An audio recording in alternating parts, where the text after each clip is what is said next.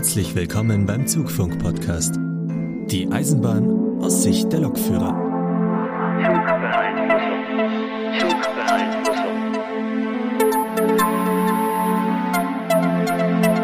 Hallo und herzlich willkommen zur Folge 43 vom Zugfunk-Podcast. Dies in einer ganz besonderen, speziellen Weihnachtsausgabe. Mit dabei ist der Sebastian aus der Nähe von Köln. Hallo. Und wir haben einen Gast mit einer euch wohlvertrauten Stimme. Ja, hallo. Schönes Intro habt ihr. hallo Florian, ja. Dieses Intro kommt immer zur Weihnachtsfolge. Diese Folge sollte, wenn alles gut geht, am 24. Dezember 2020 rausgekommen sein. Schönes Weihnachtsgeschenk. Genau. Auf jeden Fall. Jetzt müssen wir ganz kurz vielleicht für die Zuhörer, die noch nicht ganz so lange beim Zugfunk dabei sind, ganz kurz erklären, was es mit dem Florian auf sich hat. Denn Florian ist eigentlich nicht nur ein Gast bei uns, sondern ursprünglich gehörte er mal zur Stammbesetzung. Hatte uns aber leider äh, zum Ende des Podcastes Ipes on Air, wie wir früher hießen, verlassen und hat den Neustart zum Zugfunk nicht mehr mitgemacht. Und wir müssen auch noch ganz kurz erklären, Flo, wo arbeitest du gerade? Ja, also erstmal danke für die schöne Vorstellung. Es fühlt sich wieder an, wie äh, zu Hause zu sein hier mit äh, den vertrauten Stimmen. Und äh, in der Tat, also es war 2016, oder Markus, als ich damals wegging. Genau, zum Ende 2016 hast du uns verlassen. Da haben wir angefangen auf Zugfunk umzustellen. Die erste Folge, die Nullnummer kam 2017. 2000, ja, und wie ich ja gehört habe, das Intro ist immer noch dasselbe, wie ich es gewohnt bin. Mhm. Also von dem her, meine Stimme war anscheinend jedes Mal zu hören. Mhm. Dann Hallo nochmal an alle da draußen. Ja, es war ich, leibhaftig. und äh, wie Markus schon sagt, ich hatte damals aufgehört mit äh, Ipes on Air, wie die Umstellung war. Hatte die Dienststelle auch gewechselt und bin inzwischen auch ausgebildet als, als was denn, Markus? Die Leute werden es ja schon sehen, oder wie der Titel wahrscheinlich heißt von der Folge. Ich weiß ja nicht, was ihr hier draus macht, aber. Das mit den Titeln ist hier nicht immer so selbsterklärend. Ach so, ach so, machen wir das spannend. Womöglich machen wir das spannend, ja. Ähm, der Flo fährt nicht nur in Deutschland Eisenbahn, sondern auch im Ausland. Und zwar in einem unserer Nachbarländer, und zwar dem kleinsten. Ja, doch, genau. Hm? Ja. Wer es jetzt noch nicht erraten hat, es ist Luxemburg. Luxemburg soll das Thema der heutigen Zugfunkfolge sein. Ich finde, wenn man über so ein Land bzw. dessen Eisenbahn spricht, sollte man sich auch mal so ganz grob darüber unterhalten, was zum Teufel ist Luxemburg. Als ich in der Sendungsvorbereitung den zugehörigen Wikipedia-Artikel aufgemacht habe, begrüßte er mich mit das Großherzogstum Luxemburg. Und ich so, was? Hm? ja, Luxemburg ist eine Monarchie. Aber genauso wie Großbritannien eine parlamentarische. Liegt natürlich im Westen von Deutschland eingezwängt zwischen Belgien und Frankreich, hat 626.000 Einwohner. Spannenderweise sind davon fast die Hälfte Ausländer. Ich habe mal nachgeschaut, es sind natürlich hauptsächlich äh, Menschen aus dem näheren EU-Ausland, aber ganz an der Spitze steht Portugiesen. Flo, weißt du irgendwie, warum in Luxemburg so viele Portugiesen wohnen? Also ich kann nicht genau sagen, woher das kommt, aber es ist definitiv der Fall. Was ich aber auch weiß, ist, dass es in Frankreich ähnlich ist. Zumindest gibt's dort auch relativ viele Portugiesen. Und äh, wie gesagt, ich weiß in Luxemburg auf jeden Fall, kenne da auch einige, die äh, dort arbeiten, auch jetzt hier bei der Luxemburgischen Staatsbahn, bei der CFL, und die früher mal, also die halt Portugiesen sind. Also es ist definitiv ein Fakt, der stimmt. Ja. Dann ist Luxemburg 2590 Quadratkilometer circa groß und natürlich ist Quadratkilometer keine Einheit, mit der man irgendetwas vergleichen kann, sondern dafür nimmt man natürlich immer Fußballplätze, ganz klar. Ja. Fußballplätze für die kleinen Sachen, aber bei Ländern ist man doch eher in der Größe von Saarländern. Oh, immer dass Saarländer. sogar noch gleich, gleich ums Eck ist. Es hat ja sogar, Luxemburg und Saarland haben sogar eine gemeinsame Grenze. Das kann man quasi eins zu eins umrechnen. Also Luxemburg ist etwa genauso groß wie das Saarland.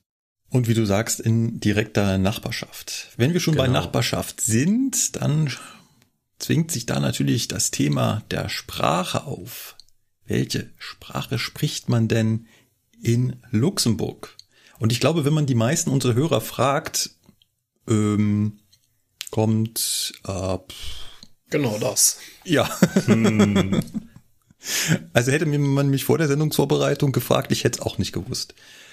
Tatsächlich hat Luxemburg drei Amtssprachen, die faszinierenderweise auch alle verwendet werden.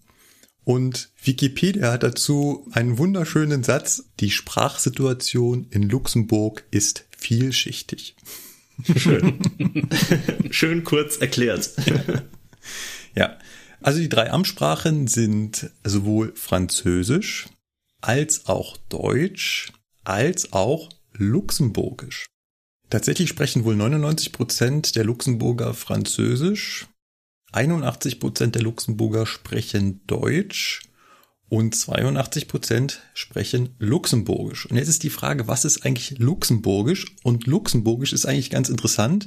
Wir werden gleich mal in ein Video der luxemburgischen Eisenbahn reinhören, das auf Luxemburgisch ist. Und da werdet ihr hören, was es damit auf sich hat.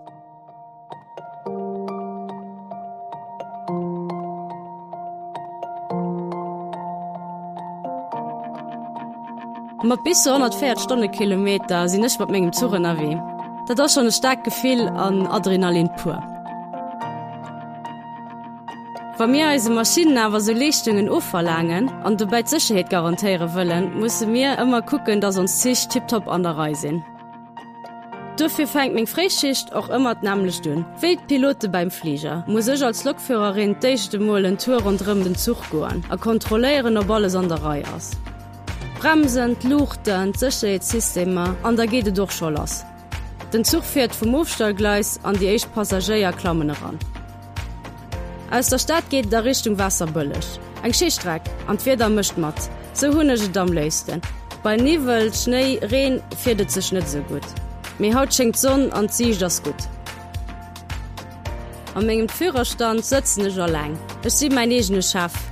Hei hun nech még Ro a kommech voll op még Abbeg konzentriieren. Ech kann mat keng Oflenkung erlaubben. De Zurass voll, 300 Klio zielelen op mech a vertraue mir voller ganz. No méger Paus kontroléieren nech meinen nächsten Zug, eet fir mech schon zurem weitergeht. Fé gesot, Safety first. Och wannnech am leiste Fure deet gut e bësi Uffessung zu hunn. Dat mëcht die ganze Saach nach mich spannend. Wahrscheinlich kann ichch mat do wennst och chemischene Beruf firstellen.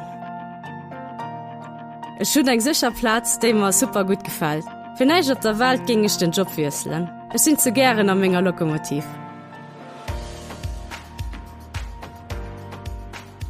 Wer von euch jetzt das Gefühl hatte, mm, irgendwie die Hälfte zu verstehen und irgendwie dann doch nicht, das kommt nicht von ungefähr. Dieses Luxemburgisch ist eigentlich aus einem, ja, aus einer deutschen Mundart, aus einem deutschen Dialekt entstanden.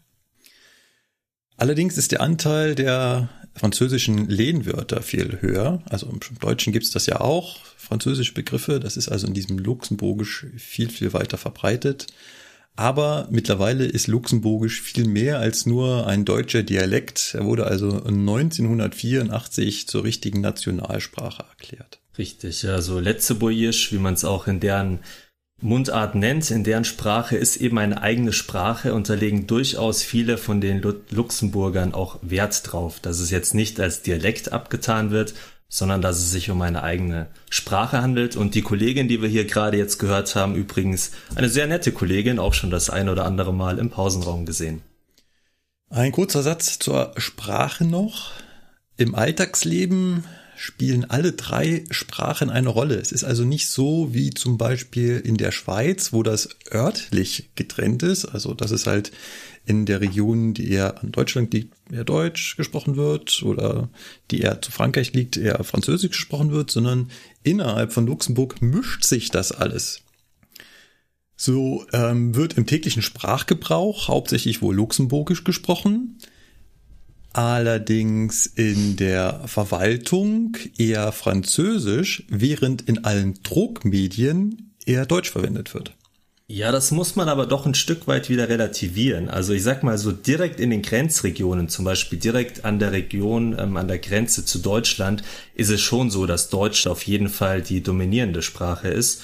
Und auch was die Druckmedien angeht, es gibt durchaus auch Zeitschriften, Zeitungen, die in der französischen Sprache dann geschrieben sind. Also das ist jetzt nicht hundertprozentig so, wie es da geschrieben wird, aber der Grundsatz, dass man sagt, die Bevölkerung mischt die Sprachen im Alltag und fast jeder, der dort wohnt, kann alle drei Sprachen, das stimmt schon. Ein letzter Punkt zur Politik. Man kennt so im allgemeinen Sprachgebrauch ja auch den Begriff der Benelux-Staaten. Ja klar. Das waren halt die drei, ne? ja. Belgien, Niederlande, Luxemburg. Richtig. Ja. Aber dass das nicht einfach nur so eine Gruppe, also diese drei Staaten, weil die halt so klein sind, fässt man die halt zusammen. Nein, nein, nein, nein. Es gab eine Benelux-Union. Also diese drei Staaten haben politisch schon zusammengearbeitet. Mal abgesehen davon, dass ganz, ganz, ganz früher das alles zum Königreich der Niederlande gehörte, haben sie auch danach noch politisch und wirtschaftlich zusammengearbeitet, unter anderem die Benelux-Union gegründet 1921 und ein Vorläufer quasi der Europäischen Union. Ja, was nämlich auch immer ganz interessant ist, ihr habt bestimmt schon von dem Schengen-Abkommen gehört. Wo denkt ihr denn, dass die Stadt Schengen liegt?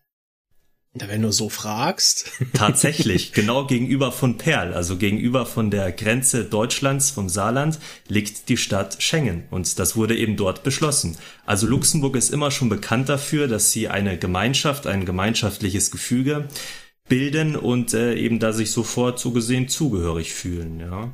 ja. So, aber kommen wir weg von der Politik und kommen wir ja. zur Eisenbahn. Ich habe gehört, deswegen werden wir hier. Ja, ja genau. stimmt eigentlich. Ich dachte mir auf, was bin ich denn jetzt hier?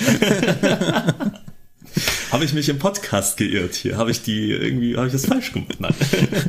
Zugpunkt, der Politik-Podcast. Äh, ja. Warte mal. das klingt nicht richtig. Dagegen. Ja, Eisenbahn in Luxemburg ist natürlich allein schon aufgrund der Größe anders, als man sich es vielleicht in anderen Ländern vorsteht. Äh, Nochmal ganz kurz zur Größe. Also wenn man Luxemburg ausmisst, einfach so Höhe mal Breite, dann ist die höchste Distanz Nord-Süd Richtung 70 Kilometer und hm. Ost-West 50 Kilometer. Mhm. Das ist also nicht sonderlich viel und dementsprechend klein ist auch das Eisenbahnnetz. Das heißt, 274 Kilometer lang ist das Schienennetz in Luxemburg.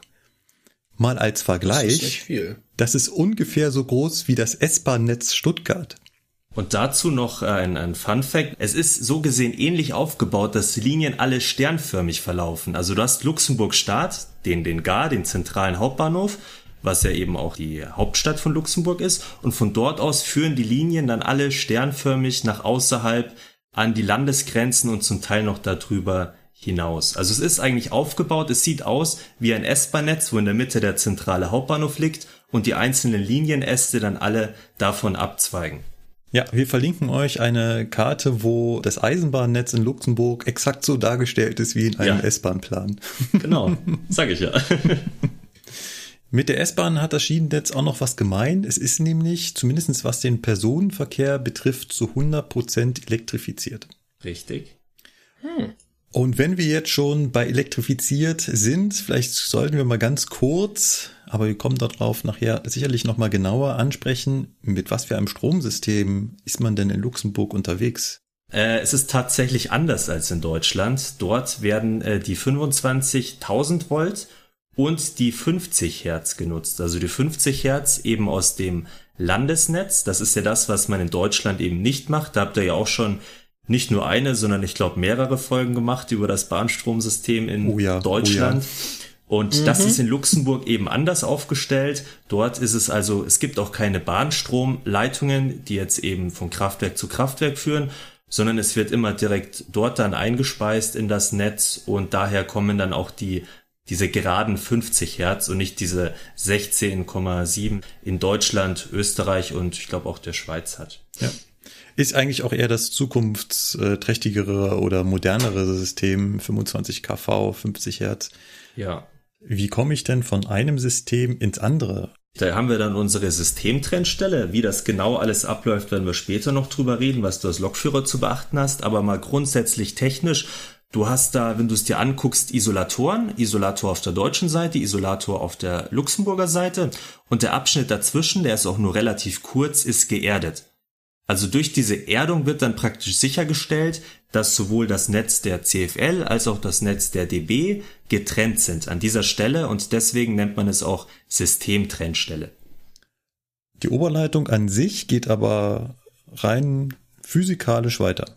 Die Oberleitung wird durchgeführt. Das ist richtig. Also du hast auch in diesem geerdeten Abschnitt hast du halt eben ein entsprechende ein, ein Stück äh, von der von der Oberleitung, aber halt es ist geerdet, ja. Und gibt es dann innerhalb von Luxemburg ähm, sehr viele Trennstellen? Ja, also ich meine, es ist ja, wie wir schon gesagt haben, kein so so großes Land. Also von Wasserbillisch, die, der Grenzbahnhof, wenn wir jetzt gerade sagen, wir kommen von der deutschen Seite bis nach Luxemburg Stadt, das sind etwa 40 Kilometer. Und auf diesen 40 Kilometern hast du eine Stelle, eine sogenannte Phasentrennstelle und dann fahren wir noch eine zweite Strecke. Diese Strecke wird als Umleitungsstrecke genutzt und auch dort hast du dann eine Phasentrennstelle, wo du nur mit geöffnetem, also ausgeschaltetem Hauptschalter dann diesen Abschnitt mhm. befahren mhm. darfst. Es ist ein klassisches Phänomen, was ich auch zum Beispiel aus Frankreich kenne, wenn die Eisenbahn den Strom aus dem nationalen Netz zieht. Das ist in Frankreich wohl auch sehr weit verbreitet. Wenn wir über das Eisenbahnnetz reden, reden wir übrigens über 70 Bahnhöfe. Nochmal zum Vergleich, die S-Bahn Stuttgart hat 83 Halte. Mehr Expressnetz halt, es ist ja auch keine S-Bahn, es ist halt ein Expressnetz. ja, genau. Und auf diesem Netz fährt insgesamt eigentlich nur ein IVU, nur ein Eisenbahnverkehrsunternehmen. Also jetzt den Personenverkehr betrachtet. Ja, auf jeden ja, Fall genau. äh, im Personenverkehr ist das ja. so. Das heißt, Luxemburg hat zum Beispiel eine Ausnahmegenehmigung bei der EU und muss seine Verkehrsverträge nicht ausschreiben. Damit können alle Personenverkehre, also auch der Nahverkehr, ich weiß nicht, ob man in Luxemburg selbst schon von Fernverkehr spricht. Man kennt aus äh, Frankreich den TGW, den sieht man ab und zu mal im Hauptbahnhof. Ansonsten ist von, ich sag mal, Fernverkehrszügen, Schnellzügen, die man jetzt äh, so kennt, nichts zu sehen. Ja. Wird also alles von der nationalen ähm, Eisenbahngesellschaft gefahren, die sich da in kurz CFL nennt und in lang Société nationale des chemins de fer luxembourgeois. Da kommt der Sprachgenerator wieder zum Einsatz. Selbstverständlich, ich versuche oh. mit meiner äh, Französisch 4 Minus nicht nee. das auszusprechen. Gut. Von daher hier nochmal für die, die gerade nicht aufgepasst genau, haben, ja. das ist die Société nationale des chemins de fer luxembourgeois. es klingt halt auch so, mm, Weißt du, von diesem Übersetzer. Toll. Ja. Klingt schon sehr französisch, finde ich. Mhm. Ähm, also was ich noch dazu sagen wollte, weil wir gerade gesagt haben, EVU ist alles durch die äh, CFL. Äh, man muss natürlich dazu sagen, von Frankreich oder von Belgien her die Züge, die kommen, werden natürlich mit dem Wagenmaterial, also auch mit dem Wagenmaterial der jeweiligen Nachbarländer gefahren. Das haben wir jetzt aus Deutschland nicht. Also es gibt keine Züge von der Deutschen Bahn, DB Regio, die äh, rüber nach Luxemburg fahren. Nach Belgien, nach Frankreich gibt es das und das sind dann aber in der Regel halt Kooperationen mit den Nachbarländern. Also dass man sagt, da fährt auch mal ein französischer oder ein belgischer Lokführer nach Luxemburg, wie ich ja auch als deutscher Lokführer. Und äh, trotzdem wird dieser Zug dann im Auftrag für die CFL gefahren. Also das nochmal äh, dazu gesagt. Ja. Eine große Besonderheit habe ich gelesen in der Sendungsvorbereitung und da bin ich ja so ein bisschen vom Hocker gefallen. Die CFL macht etwas ganz Besonderes und zwar seit dem Februar 2020 ist Luxemburg der erste Staat weltweit, der einen kostenlosen ÖPNV bietet. Richtig, ja. Und dazu kann man gleich noch sagen, das war davor schon sehr günstig. Also wir haben ja gerade jetzt gesagt, es ist ein kleines Land, das relativiert wieder alles ein bisschen. Aber du musst dir vorstellen, wenn du gesagt hast, du bist als Tourist in Luxemburg, du möchtest ein Tagesticket haben, du hast vier Euro gezahlt. Für vier Euro konntest du den ganzen Tag alle Züge, alle Busse, alle Verkehrsmittel in diesem Land benutzen und für zwei Euro ging eine einfache Fahrt ohne Rückfahrt. Wenn du dir jetzt mal in München die Ticketpreise anguckst, ist das schon ein Riesenunterschied. Und auch entsprechend natürlich die Monats-, die Jahrestickets waren immer schon sehr günstig. Und dann hat man sich dafür entschieden, natürlich aus einer politischen Entscheidung raus, wie du schon sagst, Luxemburg ist ein Großherzogtum, dahinter stecken trotzdem auch Parteien, es ist jetzt nicht so, dass es eine klassische Monarchie wäre dort. Und entsprechend wurde dann beschlossen, diesen Nahverkehr komplett kostenlos, also gratis, kostenlos ist ja immer das falsche Wort, aber einen gratis Transport nennen die das auch so schön einzuführen. Und leider kam kurz danach Corona, weil die wollten natürlich da schön eine Bilanz aufstellen, wie man es halt so macht, nach einem Monat, nach drei Monaten, nach einem halben Jahr inwiefern denn sich jetzt die Fahrgastzahlen verändert haben. Denn man muss generell sagen, Luxemburg ist ein Land, was für die Mobilität immer schon sehr günstig ist. Das Problem ist halt eben, der ÖPNV, wie wir es ja auch von Deutschland kennen, steht halt in direkter Konkurrenz zum Autoverkehr. Jetzt haben wir ein Problem in Luxemburg. Wenn man sich nämlich mal die Listen, die die Spritpreise anguckt, gerade was Diesel angeht, steht Luxemburg eigentlich immer auf Platz eins. Also Luxemburg ist bekannt für günstigen Diesel, aber natürlich auch für günstiges Benzin. Und entsprechend fahren da halt auch viele Leute Auto. Und deswegen wollte man jetzt mit diesem komplett gratis ÖPNV dem entgegenwirken, zu sagen, wir wollen endlich mal weniger Stau in der Stadt haben. Es ist halt wirklich so, wenn du da zu gewissen Uhrzeiten bist. Ich meine, das kennt jeder aus einer Großstadt, Markus. Das kennen wir von München, das kennt der Sebastian wahrscheinlich aus Köln. Mhm. Rush Hour ist überall Stau, Verkehr, Verkehr, Verkehr. Und dahingehend war die Idee jetzt von den Luxemburgern zu sagen, wir wollen noch mehr Leute dazu bewegen, Zug und Bus zu fahren. Was jetzt auch ganz neu ist in Luxemburg, seit letzter Woche hat der Hauptbahnhof der Gar in Luxemburg eine Tram-Anbindung, das ist die sogenannte Lux-Tram, die alle fünf Minuten bis zur Lux Expo, das ist praktisch das Messegelände in Luxemburg fährt, über das Innenstadt, äh, das Stadtzentrum entlang des Kirchbergs, das ist der Bereich, wo die ganzen Banken sitzen, unter anderem auch der Europäische Gerichtshof. Ihr habt ja bestimmt schon oft etwas gehört vom Europäischen Parlament. Das befindet sich dann auch dort in Luxemburg, wo entsprechend die Leute arbeiten. Und ja, so viel zu diesem gratis äh, Transport. Wie viel das jetzt gebracht hat, kann man aktuell noch nicht sagen, weil dazu die Statistiken aufgrund von Corona fehlen. Ja, wenn wir jetzt schon das Stichwort Corona haben, dann muss ich einfach an der Stelle auch mal den Lokführer fragen, der halt ständig nach Luxemburg und wieder zurückfährt. Betrifft einen das als Lokführer in irgendeiner Weise? Gibt es irgendwelche Maßnahmen, die sich seitdem geändert haben? Also das war auch sehr interessant damals zu verfolgen. Das ging ja so im März, April, also ich sag mal März war es, glaube ich, wo es direkt losging. Äh, los mit dieser ganzen Corona- Geschichte und da konnte man ja verfolgen, wenn du dir im Internet das angeguckt hast, die Fahrplanänderungen der DB, die die Störmeldungen, äh, Verkehr nach Polen, Verkehr nach Tschechien, äh, von Bayern der Verkehr nach Österreich. Es wurde ja schrittweise praktisch in alle Nachbarländer oder in irgendwann fast alle Nachbarländern wurde der Verkehr eingestellt. Nur nach Luxemburg tatsächlich nicht und das ist auch nie passiert. Und dafür haben sich auch in Luxemburg entsprechend der, der Großherzog und der, der Minister, der dafür Gesundheitsminister zuständig ist, eingesetzt, denn was auch eine Besonderheit noch ist, Luxemburg ist ein extrem großes Einpendlerland. Das bedeutet, es gibt extrem viele Menschen, die in Luxemburg arbeiten, die aber in Deutschland oder in Frankreich leben. Grund ist ganz einfach, Luxemburg hat extrem hohe Mietpreise. Insgesamt betrachtet ist es ein sehr teures Land, dort zu leben und entsprechend merkt man das auch, wenn man die Züge in der Früh rüberfährt, die Züge, die man nachmittags wieder zurück nach, nach Deutschland befördert, wie viele Fahrgäste du da einfach äh, drin sitzen hast. Und deswegen hat auch dieser Gesundheitsminister gesagt, wir haben ja gar nicht genug Pflegepersonal. Wenn man sagen würde, man macht die Grenzen dicht, man lässt keine Züge mehr rüberfahren und äh, die Leute müssen in Deutschland bleiben, geht nicht, weil je nachdem, wie viel Corona-Fälle wir haben, der Großteil unserer Pflegekräfte wohnt nicht in Luxemburg. Ärzte vielleicht eher, das ist wieder das Thema hohe Mieten. Ärzte haben ein höheres Einkommen, die können sich das eher leisten. Und es gab auch schon den Vorschlag, ich weiß nicht, ob das dann wirklich auch passiert ist, dass die in Luxemburg äh, ein Hotel, eine Übernachtung bezahlt bekommen. Also der Staat finanziert den deutschen Pflegekräften oder was auch immer diese wichtigen systemrelevanten Berufe sind, in Luxemburg ein Hotelzimmer, damit die nicht immer diesen beschwerlichen Weg über die Grenze haben.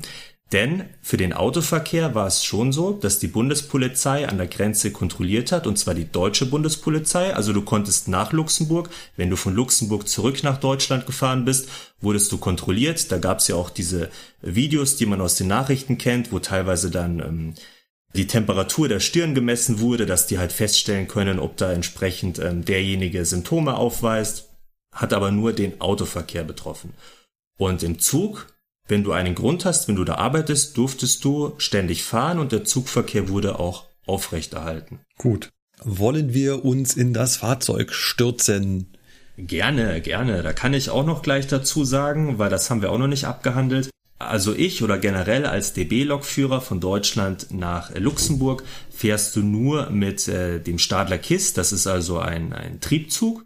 Lokbespannte Züge gibt es seit, sind glaube ich inzwischen drei oder vier Jahre nicht mehr, sondern es wurde jetzt alles umgestellt auf diese KISS-Triebzüge und gerne beschäftigen wir uns jetzt damit, ist ja doch mein tägliches Arbeitsgerät. Ganz kurz für mich, ihr kuppelt immer noch äh, ganz normal da in Trier am Hauptbahnhof zusammen, wa? Genau, das ist nämlich, da können wir auch direkt gleich mal einsteigen damit. Das hat mich früher immer ausgebremst, der Scheiß. Das ist genau umgekehrt. Wenn du aus, aus der Richtung Koblenz kommst und Richtung äh, Luxemburg oder Saarbrücken willst, dann, dann bremst, dich die nämlich Eifel, die richtig. Eifel immer aus. Ja, und in, der, in die Gegenrichtung? Da ist komischerweise in Erang dann immer ein HP0, wenn man da um die Ecke biegen will. Gut. Genau, also wie er jetzt schon angesprochen hat, der Sebastian, ist es nämlich tatsächlich so, dass diese KISS-Züge, für was steht denn eigentlich KISS? Weiß das jemand von euch? was die Abkürzung oh, genau ist doch bedeutet. Irgendwas, irgendwas mit nee, S-Bahn. Also irgendein S steht für S-Bahn. K steht irgendein bestimmt für komfortabel oder so. Das wäre so ja. richtig Stadler-typisch. Ja, ja. Komfortabler, innovativer S-Bahn. Hm? Nee, komfortabler, ja. innovativer, schneller S-Bahn-Zug. Spurtstark. Ja, fast. Spurtstark. Spurtstark. Jetzt ah. haben wir es. Genau das ist es. Und dieser komfortable, innovative, spurtstarke S-Bahn-Zug wird in Trier gekuppelt mit einem Flirt. Und für was steht dann jetzt Flirt, wenn wir schon dabei warte, sind? Warte, warte, warte. Flinker, innovativer Regionaltriebwagen? Das L fehlt noch. Also das F Leichter? ist nur flink. Leicht? Leicht, leicht, klar, ja, leicht. Genau so. Und ähm, das ist auch ein Novum, also eine Seltenheit, dass man wirklich sagt, es sind ja zwei verschiedene Baureihen, die auch durchaus technisch einige Besonderheiten haben, also nicht so gleich aufgebaut sind, wie man vielleicht von außen denkt. Wenn man sich jetzt so einen Flirt 3 und diesen äh, KISS 2 anguckt, die sehen ja ziemlich gleich aus. Dann denkst du dir, das eine ist ein Doppelstockzug, das andere ist ein einstöckiger Zug. Warte mal, ich habe mir, glaube ich, auch ja? gemerkt, äh, was was ist. Ich glaube, der KISS ist der Doppelstockzug und der Flirt ist der einstöckige. Ja, richtig. Respekt. Sehr gut. Baureihenbefähigung äh, bestanden. du willst nicht mal eine Eselsbrücke hören. Nein, das machen wir dann später. genau, und äh, der Sinn dahinter ist natürlich, um äh, die Leute umsteigefrei bis nach Koblenz zu bringen. Das bedeutet, äh, du kannst von Luxemburg bis nach Koblenz im Zug sitzen bleiben, in Trier, das ist also ein Unterwegsbahnhof, der relativ nah hinter der Landesgrenze kommt. Also wenn du von Luxemburg kommst, fährst du etwa 15 Kilometer, 20 Kilometer, dann bist du in Trier am Hauptbahnhof. Da kommt dann von hinten der Zugteil der Deutschen Bahn, der aus Richtung Mannheim, Kaiserslautern, Saarbrücken kommt, angekuppelt und dann geht's nach einigen Minuten Aufenthalt eben weiter nach Koblenz. Und äh, die Besonderheit ist auch, also dieser Flirt, von dem wir gerade schon geredet haben, der von der Deutschen Bahn ist, der ist technisch auch vom Führerstand her sehr anders aufgebaut. Und trotzdem hat aber der Führerstand des KISS oder generell der KISS als Fahrzeug an sich keine einzige ähm, Abweichung, die nur dafür da ist, um etwas vom Flirt zu steuern. Also diese Fahrzeuge sind soweit wirklich unabhängig voneinander, können aber von der Leittechnik durchgesteuert werden über diesen, ja, wie heißt dieser Fahrzeugbus so schön? Das ist nämlich auch der genormte Fahrzeugbus, den man als Eisenbahner kennt, wenn man Triebwagen fährt. WTB? Richtig. Interessant ist, nur innerhalb des Fahrzeuges wird kein MVB benutzt, wie man es kennt, sondern ein CAN, also CAN-Bus. Weil Stadler wohl nicht dafür die ähm, Lizenzgebühren? Genau, richtig. Stadler kam halt irgendwann später dazu und hat dann halt eben das anders gemacht als MVB, wie man es halt von Alstom, Bombardier oder Siemens kennt. Genau. Dann, äh, ja, wir verlinken euch das auch, die Seite, dass wir jetzt nämlich mal ein bisschen hier über den Führerstand sprechen. Aber auch ganz interessant hier ganz oben, Markus, kannst du ja nochmal vorlesen, was da nämlich in dem Text so drin steht. Ist ja nicht viel Text. Innerhalb von weniger als 20 Jahren ist die Zahl der Fahrgäste um über 85 Prozent angestiegen, um von 13,5 Millionen 2003 auf über 25 Millionen im Jahr 2019 anzuwachsen. Genau, um sich das wirklich nochmal zu verinnerlichen, man muss sich das mal vorstellen. 2003 waren es 13,5 Millionen und im letzten Jahr 25 Millionen Fahrgäste. Jetzt kam natürlich dieses Jahr eben Corona dazwischen, deswegen Jahr 2019 ist hier noch angeführt. Man will aber durch diesen Gratistransport es erreichen, dass noch mehr Fahrgäste mit dem Zug fahren. Und wo hatten wir jetzt nochmal die Zahl? Wie viel Einwohner hat äh, Luxemburg gesamt? 600.000. Ähm, ja, Pi mal das Daumen. ist natürlich richtig. Und äh, da merkst du auch, wie viele Pendler es eben gibt, wie viele Leute mit den Zügen nach Deutschland, nach Belgien, nach Frankreich fahren und gar nicht in Luxemburg direkt wohnen. Genau, dann kann ich noch mal kurz das vorlesen, was drunter steht.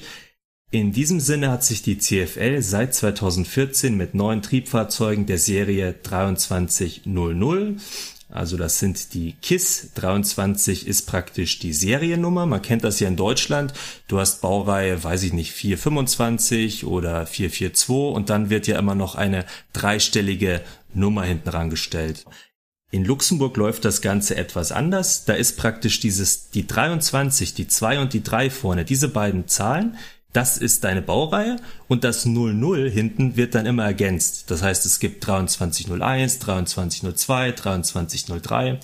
Du kannst natürlich dann immer nur maximal 99 Fahrzeuge eingliedern in eine Baureihe, aber selbst das ist bei keiner Baureihe der Fall. Es ist halt natürlich ein kleinerer Fuhrpark, kleineres Land und ich finde das übersichtlicher, weißt du? Du sagst zum Beispiel, ich habe hier den KISS, oben ist abgebildet der 2315, damit ist alles gesagt. Du musst nicht sagen, ich habe hier ICE, keine Ahnung, 403 005 oder irgendwas, sondern es geht halt leichter von der Hand. Genau, 2014, da kamen also die ersten KISS und der letzte kam erst dieses Jahr im Juni 2020.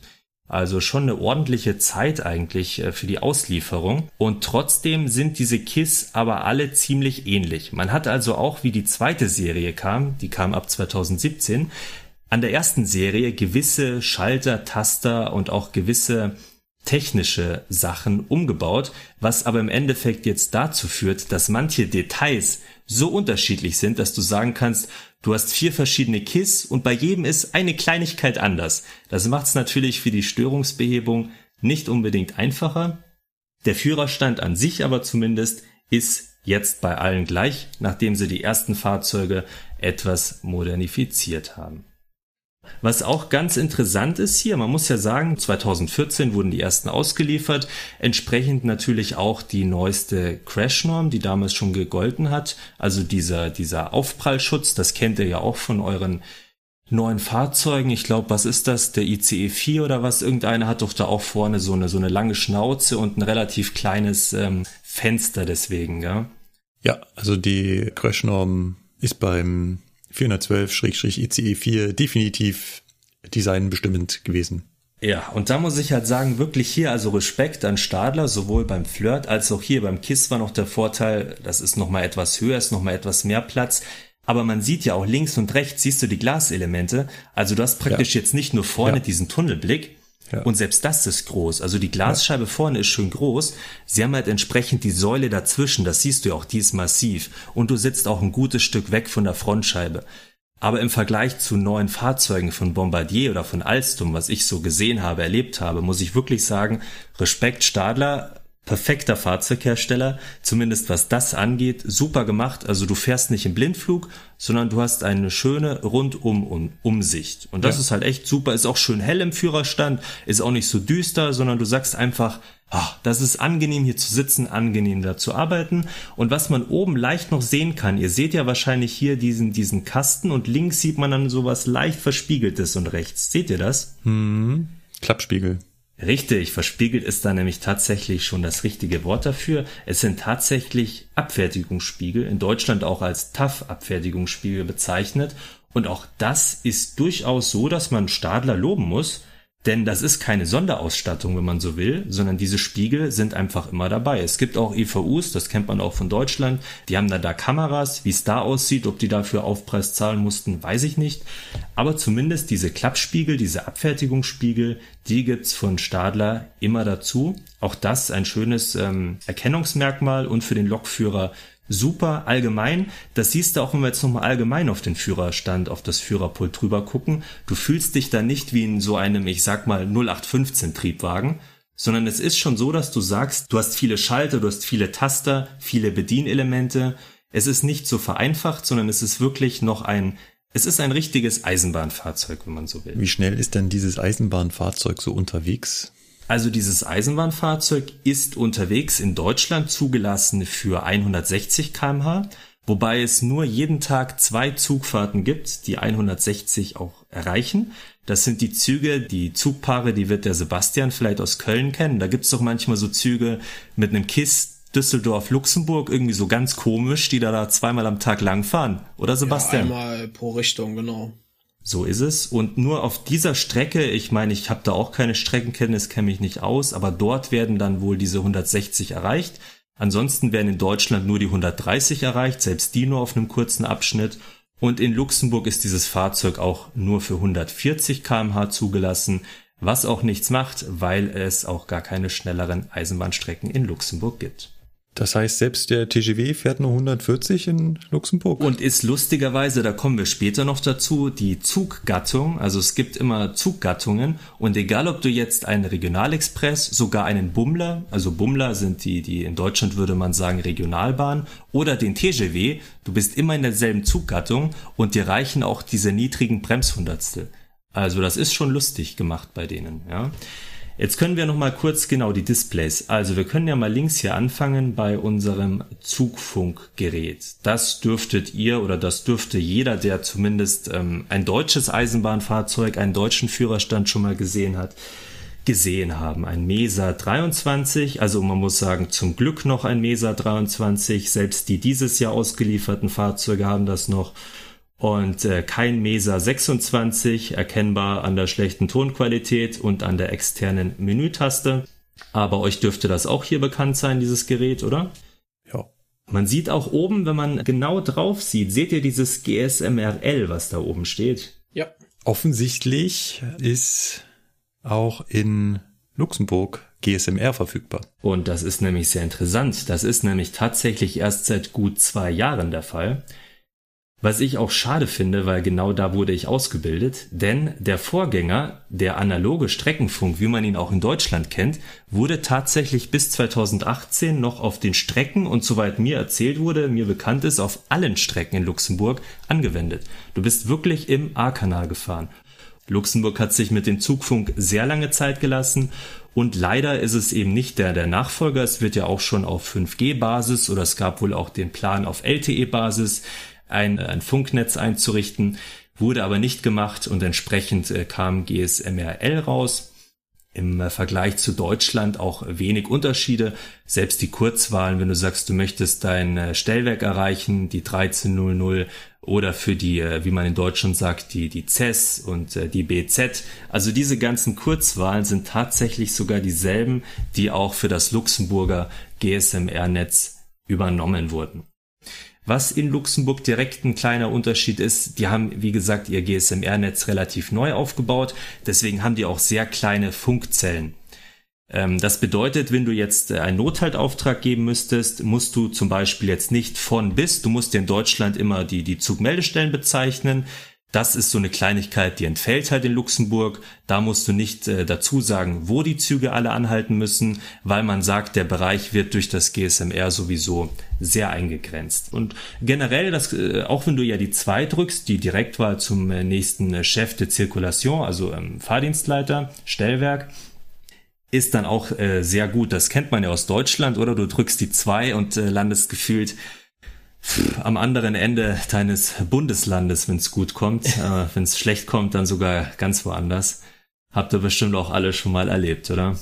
Ja, durchaus. Genau, das zum Funk. Ja, was drunter ist. Äh, Sieht aus wie FIS, also Fahrgastinformationssystem. Genau, genau, genau, richtig. Das ist unser Display. Das ist auch ganz, ganz schick, ganz gut gemacht. Also praktisch für die Fahrgastinformation. Auch so ein Fun Fact. Ihr seht ja hier die ganzen Halte, die da geschrieben sind, alle in Großbuchstaben. Ja? Mhm sobald du nach Deutschland fährst, Kleinbuchstaben.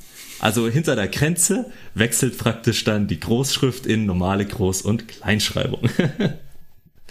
und eine nette Sache, die sie gemacht haben, das Ganze ist an, an so ein RBL, rechnergestütztes Betriebsleitsystem angepasst. Das heißt, die, die Anzeige, die Umbuchung der Zugnummer erfolgt automatisch. Das heißt, dieses FIS-System weiß genau von in der Früh, wenn du in der Abstellung deine Zugnummer eingibst, bis spät abends, wenn der Zug jetzt nicht zwischendurch im Tag abgestellt wird, genau was ist dein Folgezug. Das heißt, du brauchst eigentlich nie irgendeine Zugnummer eingeben, diese, diese FIS einstellen. Man kennt das ja immer, stellen sie FIS-Daten ein, sondern das macht dieses System im Normalfall, wenn keine Baustellen sind und wenn keine Störungen vorliegen, vollkommen automatisch. Genau. Und unten rechts, ja, es hat auch ähm, eine Möglichkeit, sich die Kamera Live-Bilder im Fahrgastraum aufzuschalten. Natürlich nur erlaubt in den Fällen, die auch die Richtlinie erlaubt. Also ist jetzt nicht dafür da, um irgendwen zu beobachten. Keine Sorge, ist auch technisch gar nicht möglich.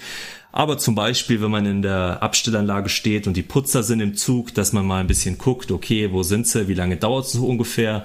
Selbstverständlich ohne die Putzer bei der Arbeit zu beobachten. Oder auch, das ist nämlich die Hauptanwendung, wenn die Sprechstelle betätigt wird, wird automatisch die, ähm, das Bild aufgeschaltet von äh, dieser Sprechstelle. Man kennt das ja manchmal, äh, da drückt jemand die Sprechstelle, dann kommt nichts. Derjenige hat sich verdrückt oder derjenige, was auch immer, versteht dich nicht, versteht deine Sprache nicht und dann kannst du zumindest sehen, was ist da hinten an dieser Stelle los. Dürfte es wahrscheinlich bei den Fernverkehrszügen eher nicht geben, oder so, so FIS Videodisplay. Wir haben keine Videoüberwachung in ICs. Das, äh, oh, das, äh, ja, stimmt, jetzt wo du es sagst. Gut.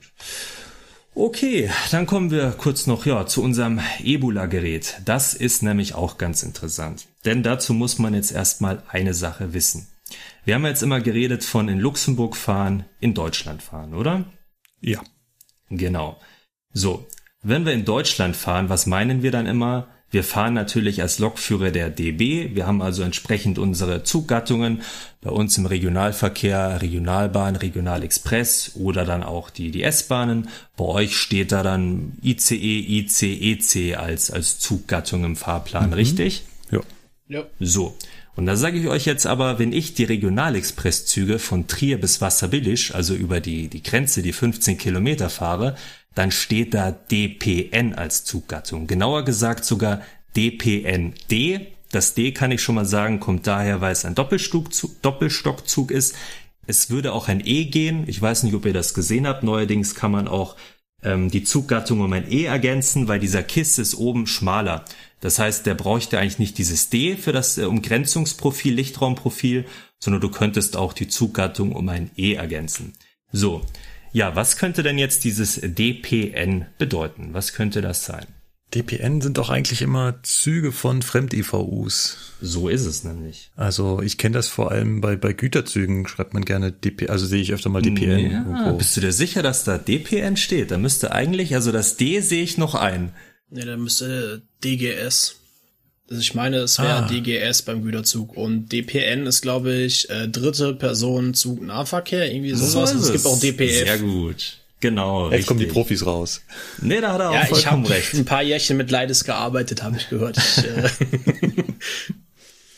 Genau, und deswegen, wir sind also praktisch, wenn wir von, von Trier bis Wasserbillisch die Regionalexpresse fahren, sind wir nicht für das EVU DB Regio, sondern wir haben das EVU CFL PV nennt sich das auch, ähm, also CFL Personenverkehr, sind also wirklich ein Dritter in Deutschland.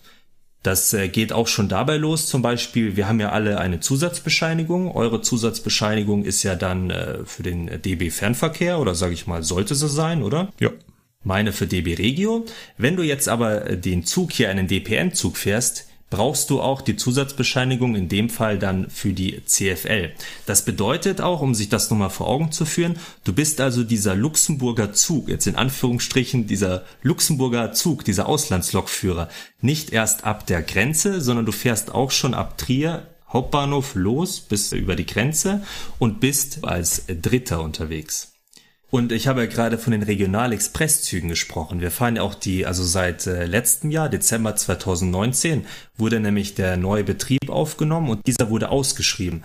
Also diese Strecke, diesen Regional-Express von Trier über die Grenze Wasserbilisch bis nach Luxemburg, das war praktisch eine Direktvergabe. Wir haben ja schon gesagt, in Trier wird der Zug mit dem Zug der Deutschen Bahn gekuppelt. Das wiederum war ein Ausschreibungsnetz. Und letztes Jahr hat sich dann äh, die, die, die, die Luxemburger zusammen hier mit dem Zweckverband Nord, müsste das sein, Rheinland-Pfalz, dafür entschieden, eine Ausschreibung zu starten, die die DB Regio Mitte, also was mein Arbeitgeber ist, gewonnen hat. Und deswegen fahren wir im Mischmasch. Das heißt, die Regionalbahnen, die äh, jede Stunde fahren, werden von der DB als RBD gefahren. Also da bist du ein DB-Zug, verantwortliches Unternehmen ist die DB und die Regionalexpresszüge mit Ausnahme des Zugpaares, der da oben äh, beim, beim Sebastian da Köln-Düsseldorf hochfährt, der wird nämlich lustigerweise schon seit drei Jahren als einziger Zug als Kooperation zwischen DB und CFL gefahren, werden die anderen Züge rein als EV, EVU CFL Personenverkehr geführt.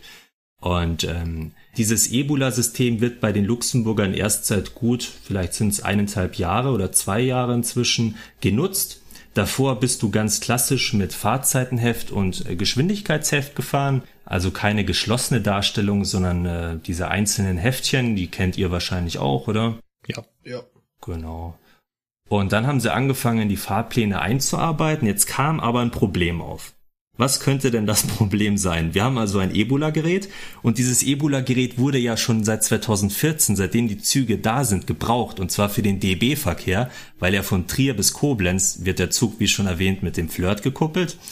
Und da ist es mal so, es gibt Züge, da ist mal der Flirt vorne, mal fährt der Kiss alleine, mal fährt der Flirt alleine. Man hat also sämtliche Zugnummern von dieser Relation, von diesem RE1, wie er auch heißt, der Regionalexpress dort, äh, in Ebola und fährt nach Ebola. Jetzt hat sich die CFL dafür entschieden, nach ein paar Jahren, okay, wir fangen jetzt auch an, Ebola zu nutzen. Ich finde, ähm, ich wollte deinen Redefluss gerade nicht unterbrechen, aber ich unterbreche ihn immer, damit ich mal aufhöre zu reden. Muss man bei mir ständig machen. Ich sag's immer dazu. ich finde es eh faszinierend, dass äh, auf dem Fahrzeug überhaupt Ebola verbaut ist, weil das ist ja Vorgabe der DB. Also es war ja. tatsächlich Vorgabe von Deutschland, dass ein Ebola-Gerät eingesetzt werden muss, weil diese Züge ja auch in Verantwortung von der DB Regio AG von Trier aus bis Koblenz mhm. gefahren werden, seitdem es diese KISS schon gibt das ist halt äh, Fahrzeugen, die halt im Ausland eingesetzt werden, nicht immer so selbstverständlich.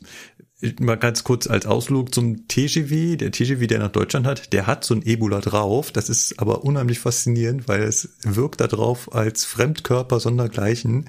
Man sieht sofort, das gehört da nicht hin. Alles ist hier so im Stile der 70er Jahre Alien-Filme. Oh Gott. Ja.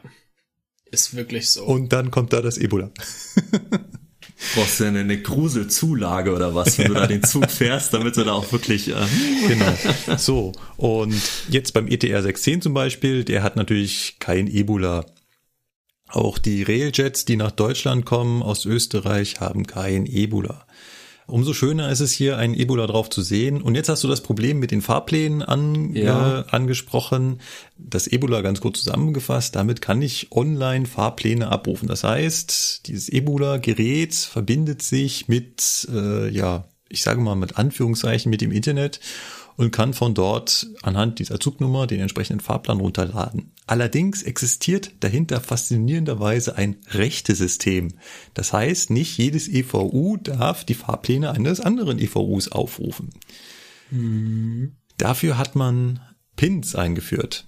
Das heißt, in diesem Ebola-Gerät ist ein, ähm, ein, ein Zahlencode hinterlegt, der diese Berechtigung beinhaltet. Und jetzt kann ich mir gut vorstellen, dass da ähm, nicht die richtigen ja nicht der richtige Pin hinterlegt ist, um die Fahrpläne abzurufen.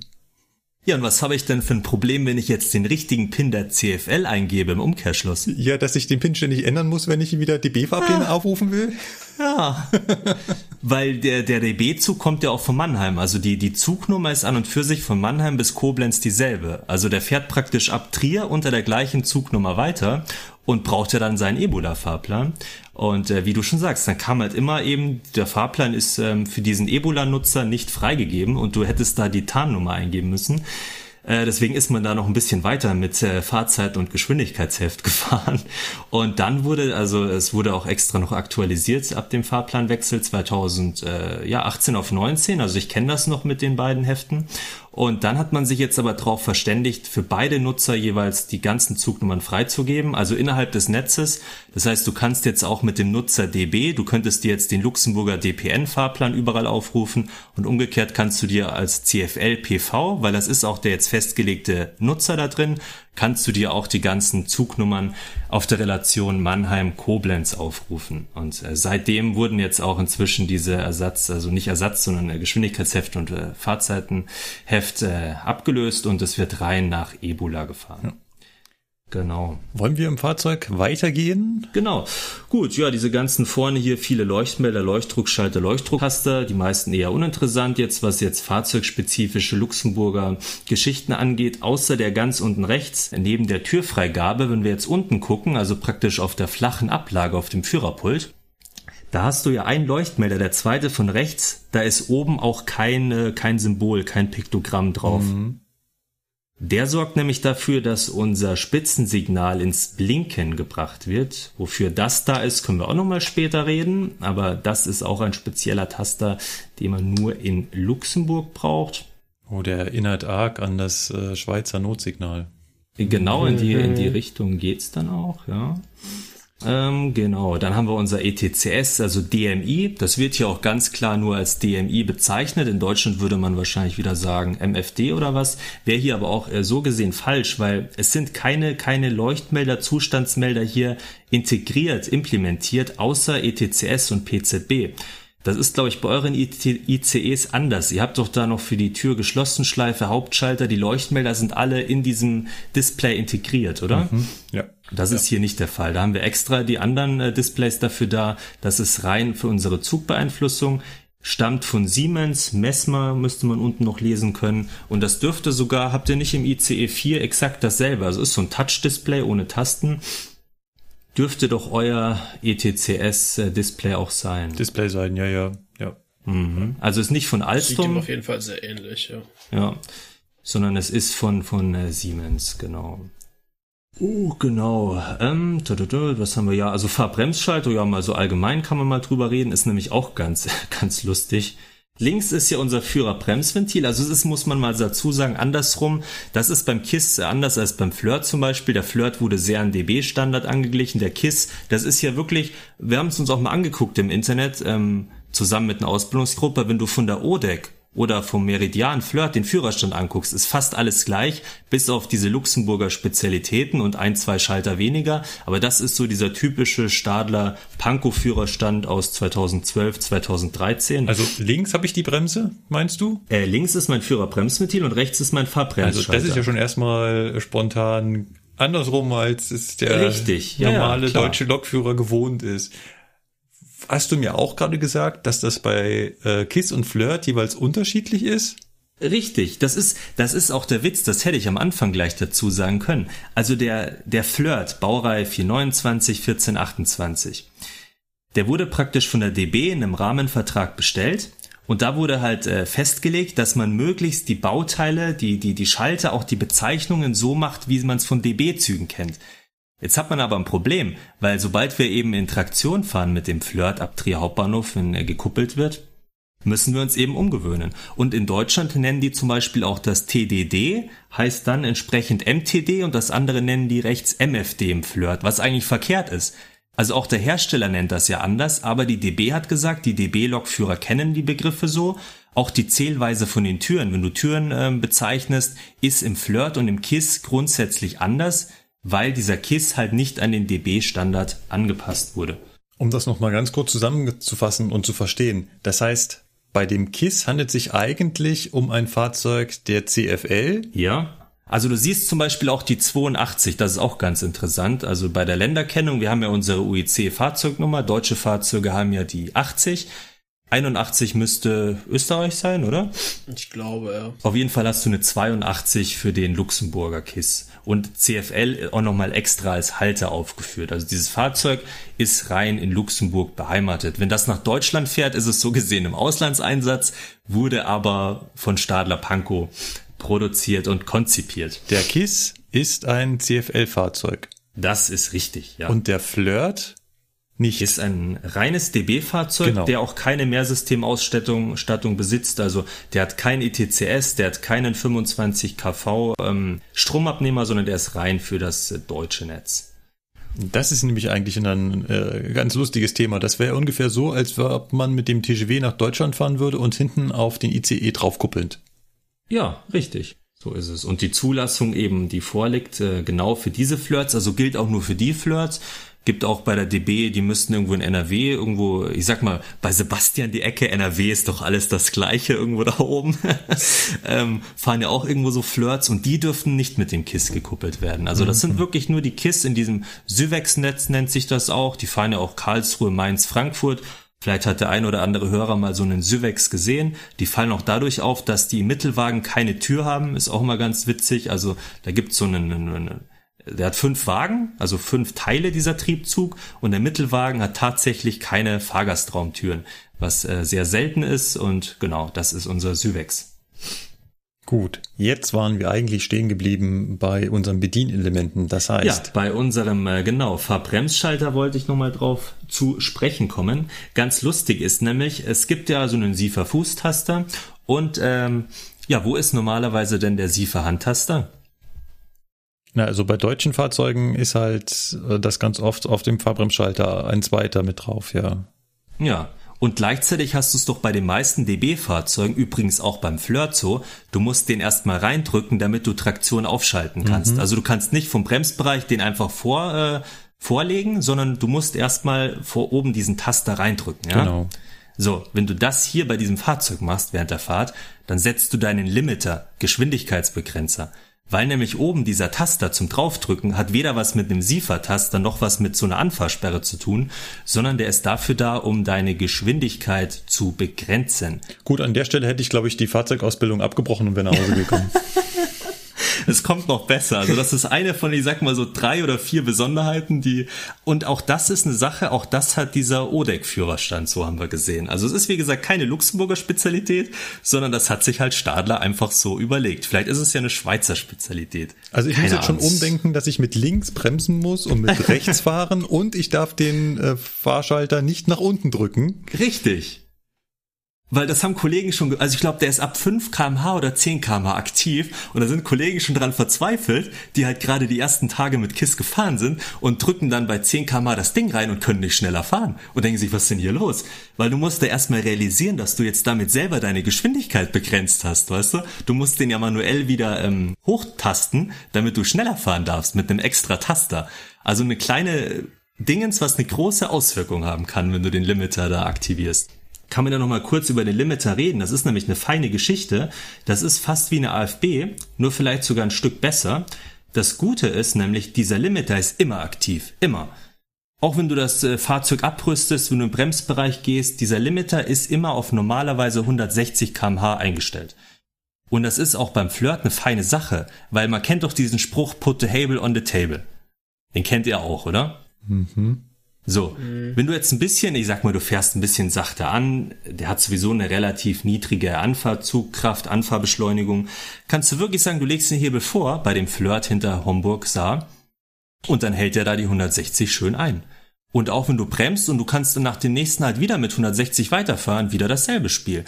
Also da ist immer eine Geschwindigkeitsbegrenzung aktiv. Das siehst du auch an deinem, ähm, an deiner Geschwindigkeitsanzeige. Der ist entweder blau oder rosa. Siehst du halt so eine Markierung. Und der ist dauernd aktiv. Den musst du nicht irgendwie wieder aktivieren, deaktivieren wie eine AFB, sondern das Ding ist immer aktiv Und wenn zum Beispiel du eine Störung hast mit den E-Bremsen, geht der automatisch auf 140. Wenn du eine PZB-Störung hast, geht der automatisch auf 50. Also dieser Limiter ist so intelligent, dass der gewisse Fahrzeugeinschränkungen, ich glaube, das waren fünf oder sechs Punkte, automatisch begrenzt und dich gar nicht schneller fahren lässt.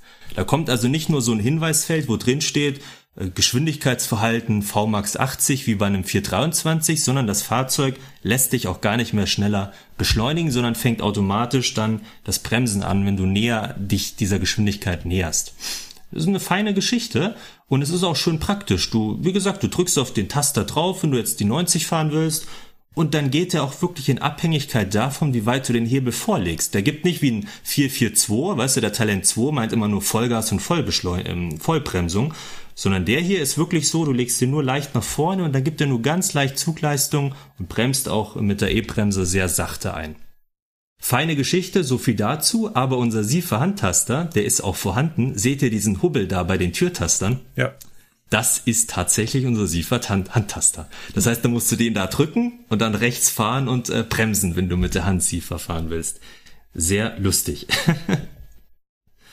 Gut, eine interessante Sache gibt's hier auch noch. Es gibt einen Fußtaster unten links, den sieht man vielleicht. Also grundsätzlich, dieses Fahrzeug hat neben der Siefer nur einen Fußtaster. Preisfrage, für was meint ihr, dass dieser Fußtaster bis 2017 und bei den bis 2017 ausgelieferten KISS da war? Ja, du schon so einleitest, bestimmt nicht für die Pfeife. Ich hätte jetzt ganz naiv Makrofon gesagt. Falsch. Für die Spiegel? Falsch. Scheibenwischer? Falsch, aber so ähnlich kurios ist es. Die Höhenverstellung von dem Podest? Nee. Ich sag's euch. Fernlicht. Ja. Und du hast auch sonst keine Schalter gehabt. Du konntest auch das Licht nicht abblenden. Deswegen haben sich ja viele Kollegen, die sagen ja immer, auch der fährt hier mit Fernlicht oder was. Du hattest dein äh, Grundspitzensignal, war halt immer praktisch in dieser, in dieser spitze Hellstellung. Und dein Fernlicht konntest du nur mit diesem Fußtaster aktivieren und wieder deaktivieren. Super Sache, oder? Inzwischen hat man die umgebaut dahingehend, man sieht nämlich auch rechts in diesem abgeschrägten Bereich hast du jetzt auch drei verschiedene Stellungen. Du kannst also jetzt auch abblenden seit ein paar Jahren bei den umgebauten und die neu ausgebaute Serie hatte das schon mit Auslieferung und der Fußtaster ist jetzt auch für die Pfeife da, wie es sein sollte. Also auch so eine lustige Sache. Genau, dann können wir uns rechts angucken. Da sind äh, viele Störschalter, Schwenkschalter und äh, Schwenktaster. Interessant ist die unterste Reihe. Da haben wir nämlich die Schalter, die für äh, den Betrieb in Luxemburg, eben weil wir ja ein Mehrsystemfahrzeug haben, interessant sind. Also der Schalter ganz links, der hat's auch in sich. Der, der, der Schalter nennt sich nämlich, dieses Piktogramm oben ist eine Batterie, das seht ihr, ja. Dieser Schalter nennt sich Batterie Hauptschalter aus. Dieser Schalter hat eine Ruheposition, Grundstellung in 0 und eine Taststellung in 1. Was passiert bei der Taststellung in 1 mit dem Batterie Hauptschalter Ausschalter? Er schaltet aus. Tatsächlich. Und wie schaltet man sie ein? Wenn du nach Null gehst?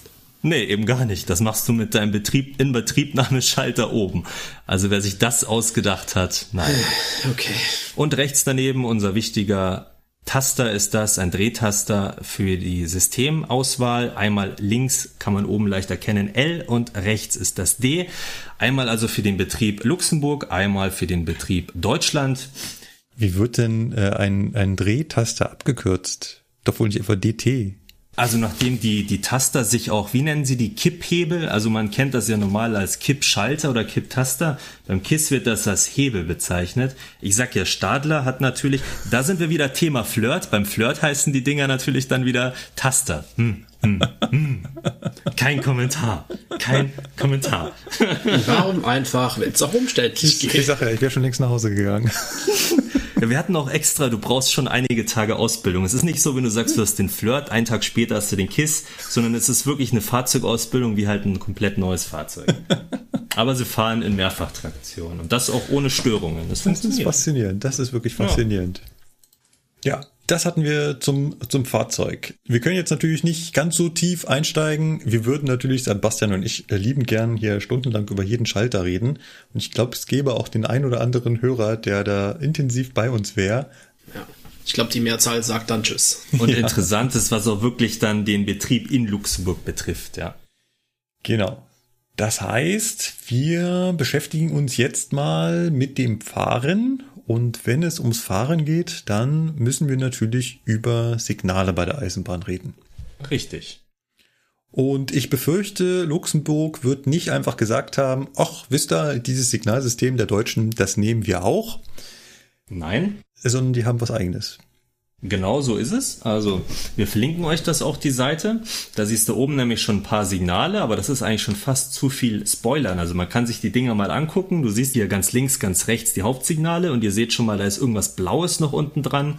Und dazu kommen wir nämlich gleich. Also was wir ganz links schon mal sehen, ist einfach ein rotes Licht bei dem Hauptsignal und rechts haben wir zwei gelbe Lichter. Zwei gelbe Lichter, sage ich, ist schon mal ungewohnt, äh, wenn man jetzt das deutsche System anguckt, aber das rote Licht sollte einem bekannt sein, oder? Ja, ich ja. glaube schon. Also äh, rot, ich hoffe äh. doch. Also grundsätzlich mal, ähm, es gibt Hauptsignale, es gibt äh, Vorsignale.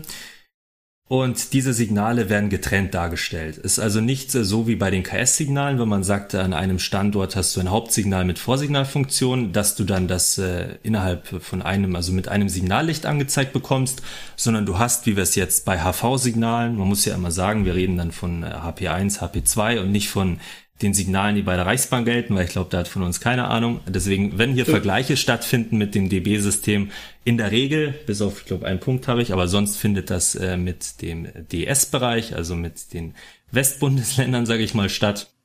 Und äh, ja, da hast du ja auch ähm, Signale, kennt ihr ja auch, wo du ein Hauptsignal hast und am selben Mast drunter ist das Vorsignal, gell? Man nennt es auch ein Mehrabschnittssignal. Genau. Genau. Signale, wo ein Vorsignal am gleichen Standort des Hauptsignals ist, bezeichnet man als Mehrabschnittssignal. Ah ja. Genau, was gibt's noch grundsätzlich zu sagen? Ja, also wie die Signalbilder aussehen. Äh, grundsätzlich dazu mal die, die Hauptsignalbilder. Also das rote Licht haben wir ja schon gesehen und ein grünes Licht. Die Vorsignale sehen dagegen mehr aus wie KS-Signale mit Langsamfahrbegriff. Klingt erstmal ein bisschen kompliziert, ein bisschen komisch, aber man muss ja auch sagen, ein KS1 und ein HP1 ist immer ein grünes Licht, oder? Mhm. Ein KS0 gibt's gar nicht, ist ja ein HP0. Mhm. Und dann gibt's ja nur dieses KS2 praktisch noch. Ja. Und dieses KS1 und das KS2 als Vorsignal ist ähnlich dem Luxemburger Signalsystem. Aber wie gesagt, du hast halt dann immer, du nennst es, oder man nennt es dann wohl Mehrabschnittssignal, hast du immer zwei Signalbilder und es wird nicht in einem Signalbild vereint. Also mal die, die grundsätzliche Geschichte ist äh, in Luxemburg, wie die Bezeichnung der Signale ist. Also zum Beispiel dieses äh, rote Licht hier, dieser Zug halt, das nennt sich SFP1. Und dieses, äh, der Aufbau ist, dieses S vorne steht für Signal. Also das handelt sich um ein Signal und das F steht für fix, also fest, ortsfest. Es gibt also auch SM. Das ist nicht das, was ihr denkt, sondern das sind dann mobile Signale. Dafür steht das dann. Und wenn du statt dem S vorne ein, was war das für ein Buchstabe, ein R hast, dann ist das Repère, das ist dann ein Orientierungszeichen oder eine Markierung.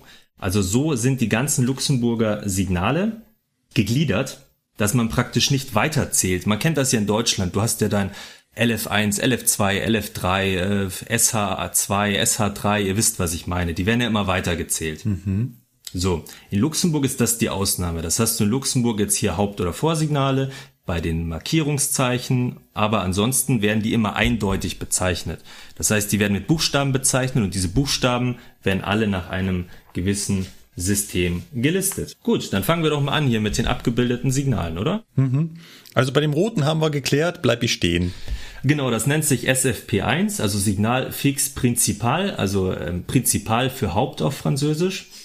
Und äh, genau auch noch interessant, wie zählen wir denn in Deutschland die Signale eigentlich immer? Also wie fangen wir denn an mit unserer Zählweise? Äh, null basiert. Mhm. Wie hat unser Ausbilder so schön gesagt, die Luxemburger machen das anders, die können wenigstens zählen, weil die fangen nämlich bei eins an. Ich meine, es hat einen Vorteil, dass man sagt, diese Null ist irgendwie außergewöhnlich, okay, irgendwas ist da anders, HP0 muss immer irgendwie Halt sein, aber es ist schon, wenn man so drüber nachdenkt, eigentlich komisch, ein Signal mit der Zahl Null zu bezeichnen. Also als ITler würde ich dir jetzt widersprechen. Ja. Ja gut, weil ihr da immer bei der Null Da fange ich ah. natürlich bei der Null an. In Luxemburg geht's bei der 1 los und deswegen ist unser Zug halt tatsächlich SFP 1.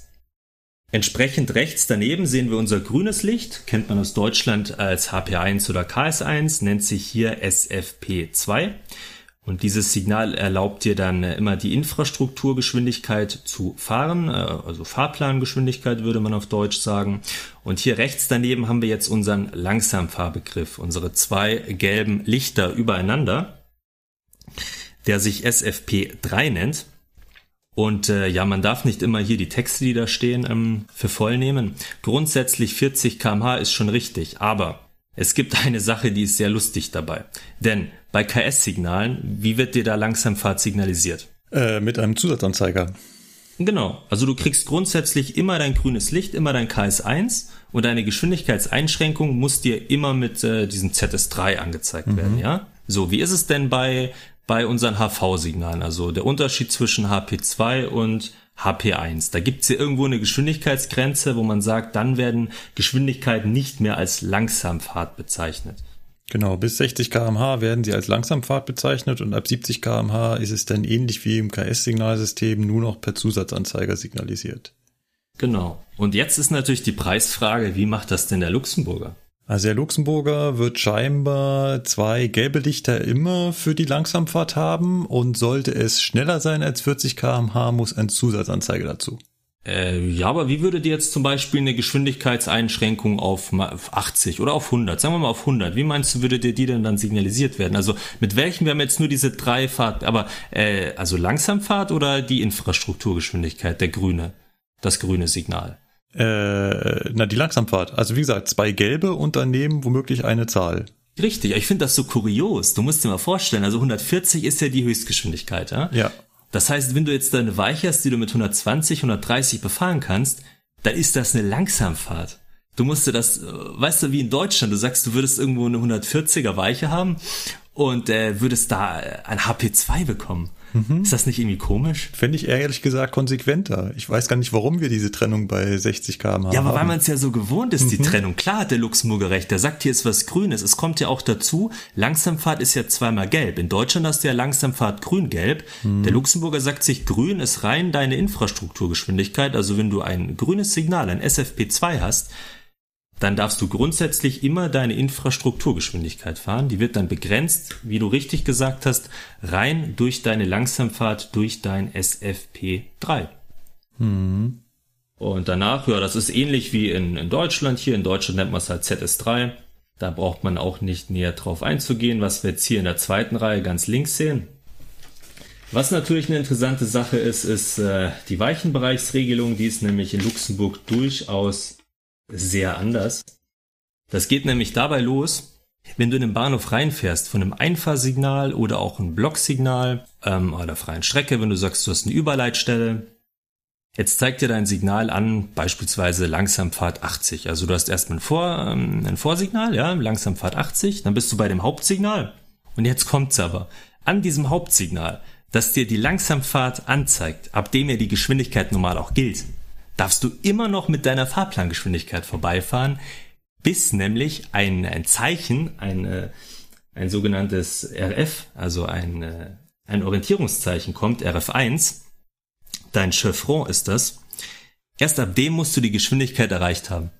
Und das ist schon ein starkes Stück. Das ist ja was, das kennt man aus der LZB als Weichenausdehnung, habt ihr doch mal drüber gesprochen, mhm. dass du die Geschwindigkeitsbegrenzung erst ab der ersten Weiche wirklich ähm, ab dort erst gilt. Mhm.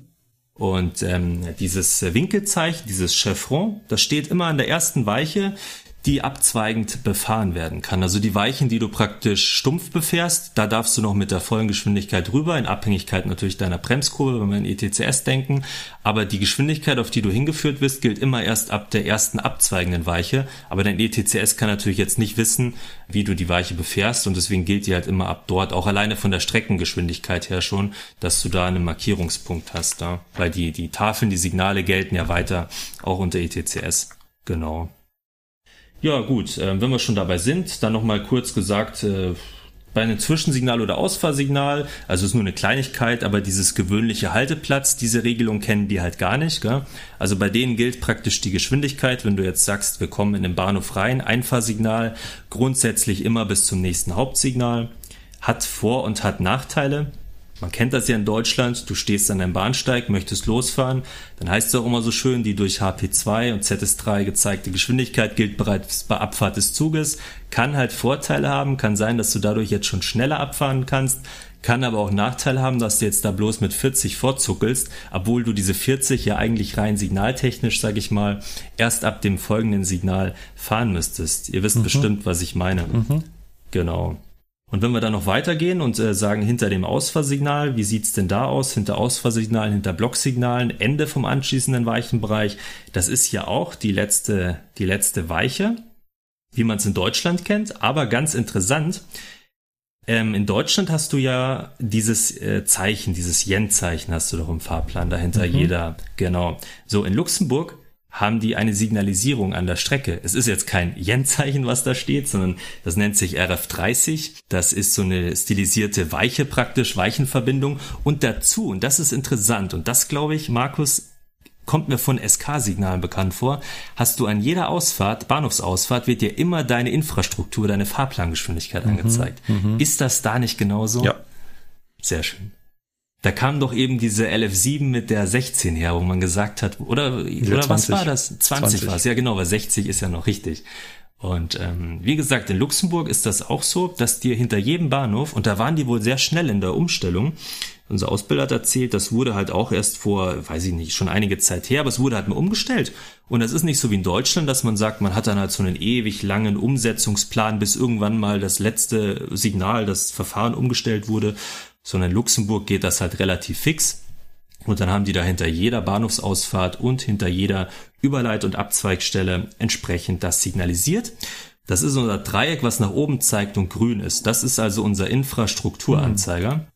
Und dieses Zeichen darunter sehen wir jetzt nicht. Also ich sag mal, das ist grundsätzlich der Anzeiger, auch wenn sich die Geschwindigkeit ändert. Das ist also jetzt nicht nur hinter den weichen Bereichen. Da hast du noch unten drunter eine, eine Orientierungstafel. Mhm aber das ist immer dein Geschwindigkeitsanzeige. Das, was wir in Deutschland LF7 nennen, ist hier unser grünes Dreieck, das interessanterweise mit der Spitze nach oben zeigt. Gut. Und rechts daneben, das kommt einem DB-Lokführer aber auch bekannt vor, oder unser gelbes Dreieck zumindest ähnlich, sage ich mal, kennt man es doch von unseren Strecken auch. Gelbes Dreieck, das nach unten weist und schwarz, darauf sehen wir unsere Zahl.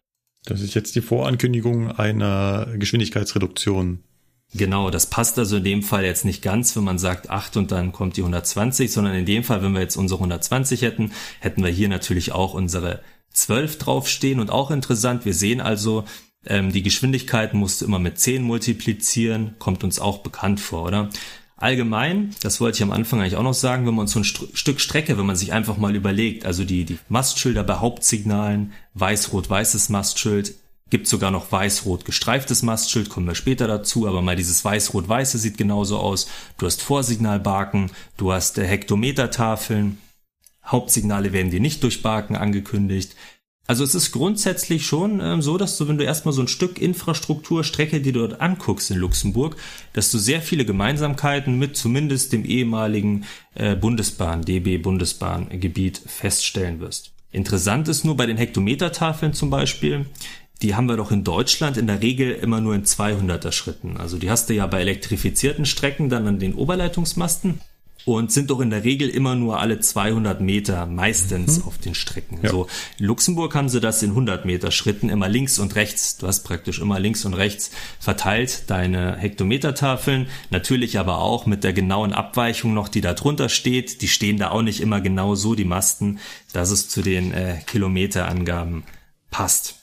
So, jetzt waren wir aber bei der Verringerung unserer Infrastrukturgeschwindigkeit. Und da kommt nämlich was Interessantes ins Spiel. Äh, wir können auch mal sagen, dieses grüne Signal nennt sich äh, Swiffy, also man, wir haben immer als DB-Lokführer Swiffy gesagt, also S Signal, F für Fix, I ist dann Indikateur, dann Indikator, V ist Vitesse, ist Geschwindigkeit auf Französisch und das letzte genau Infrastruktur. Also das ist ein Infrastrukturanzeiger. Und die Ankündigung ist dann das SWAFI. Also kommt Swiffy, Swaffi, Swiffy. Ja, ja, ja, ja. ja. Das Swaffi kündigt das Swiffy an. Also darfst du wahrscheinlich, wie gesagt, äh, es ist halt, wenn man jetzt diese Abkürzung genau so vorliest und sich gedanklich vorstellt, was es halt gerade in der Ausbildung einfacher macht. Ja, und was steht denn jetzt da drunter? Zu dem Bremsweg. Da steht nämlich was, das klingt erstmal laienhaft, aber es, es stimmt tatsächlich. Dass halt das Waffi im Bremswegabstand vor dem ah, Swiffi steht. Ah, steht da wirklich Bremswegabstand? Der steht der benötigte Bremsweg. Ha. Und da kommt's. Da kommt's nämlich. Also ein Vorsignal und ein Hauptsignal steht grundsätzlich im Bremswegabstand, wie in Deutschland, dass mhm. man halt sagt, dass der Zug rechtzeitig anhand seiner Mindestbremshundertstel, bla bla bla, wie die Berechnungen so sind, vor diesem Hauptsignal zum Halten kommt. Wie ist es denn jetzt aber in Deutschland zum Beispiel? Äh, sagen wir mal, du hast eine Fahrplangeschwindigkeit von 90 und jetzt beginnen deine 80. Jetzt hast du ja irgendwann deine Ankündigung, dein LF, ähm, LF6 für die 80. Und in was für einer Entfernung stehen mhm. denn die 80 zu deinem LF7, ab dem die wirklich gelten? Ja, auf der Hauptbahn 1000 Meter vorher. Ja, aber die große Frage ist ja eigentlich, warum brauche ich denn 1000 Meter, um 10 kmh äh, die Geschwindigkeit zu verringern? Das kommt drauf an. Also was für einen Sinn macht es denn, dass man äh, den Bremswegabstand auch immer für Geschwindigkeitsreduzierungen, die nicht auf Null gehen, weißt du? Bei einem Hauptsignal, das kann ja Halt zeigen. Ein Bahnsteig auch. Also auch die Haltepunkt erwarten Ankündigung steht in Luxemburg immer im Bremswegabstand. Aber die äh, Ankündigung, die Ankündigung, dass Geschwindigkeiten sich vermindern, die werden in Luxemburg tatsächlich in diesem benötigten oder erforderlichen Bremsweg aufgestellt. Du hast natürlich, wenn man an Deutschland denkt, einen großen Nachteil ähm, wegen der PZB, wobei auch sowas, wenn man sagt, eine Geschwindigkeit geht von 90 auf 80, ja, dann wäre das ja auch hinfällig. Da überwacht dich ja auch keine PZB, dass du sagst, du brauchst jetzt schon 1000 Meter vorher deine Ankündigung, dass in 1000 Metern die 80 kmh gelten. Seid ihr bei mir? Versteht ihr, was ich meine? Mhm. Gut. In Luxemburg hast du dann tatsächlich, das ist halt in Abhängigkeit, wie stark diese Verminderung ist.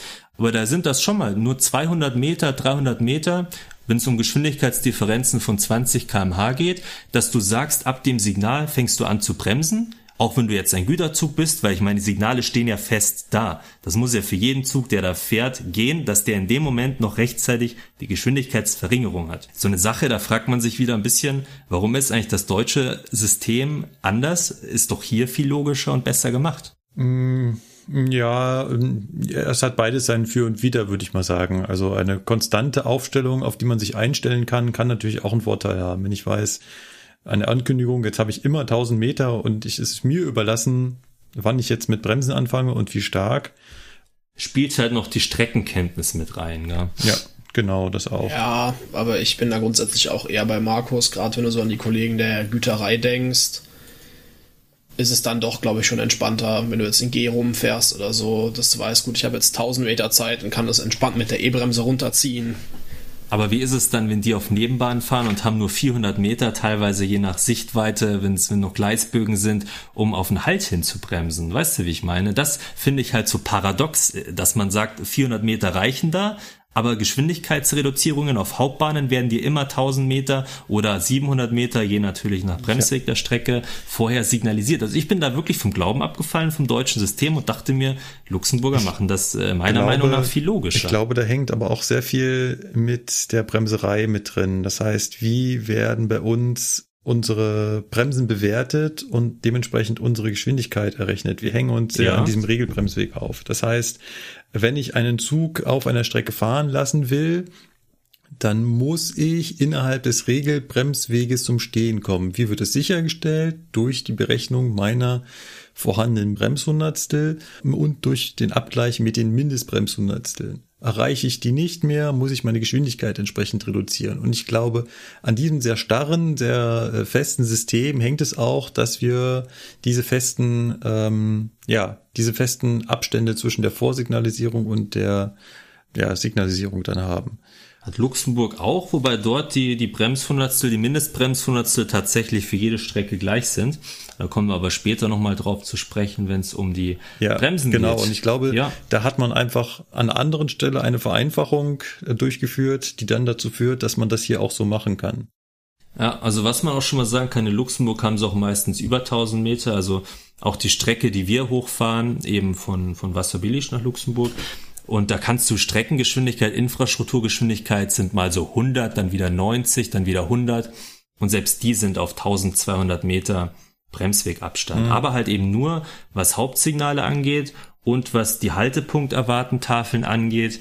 Aber jetzt nicht, mhm. was hier deine Verringerung der Infrastrukturgeschwindigkeit mhm. angeht. Finde ich ein interessantes Thema. Hier steht ja auch ja. auf der Webseite, dass ähm, die Position abhängig von der Höchstgeschwindigkeit ist ja. und des damit verbundenen Bremsweges, der zwischen 400 und 1200 Meter liegen kann. Genau. Gut. Gut, so viel erstmal dazu. Jetzt kommen wir noch zu unseren Vorsignalen, bevor wir die Hauptsignale oben wieder vergessen. Und da sehen wir doch jetzt schon Ähnlichkeiten, wie ich schon gesagt habe, zu unseren KS-Signalen, oder? Das äh, eine gelbe Licht da links, das mhm. nennt sich dann in dem Fall SFAV 1. Wie gesagt, wir fangen ja mit der 1 immer an. Das heißt, wenn ich ein gelbes Licht sehe, weiß ich, es wird ein Halt vorsignalisiert. So ist nee, es. sehe ich ein grünes und ein gelbes gleichzeitig, heißt ich, ich habe an dieser Stelle Fahrt und Richtig. das nächste Signal wird mir vorsignalisiert auf Halt. Richtig. Ich könnte auch grün und grün haben, dann habe ich halt Fahrt Richtig. frei und ich könnte aber auch haben viermal gelb Genau, so dann sieht wäre das es aus. halt eine Langsamfahrt an dieser Stelle und eine Vorsignalisierung auf Langsamfahrt. Ich könnte auch dreimal gelb haben, dann wäre es eine Langsamfahrt an dieser und die Vorsignalisierung auf Halt.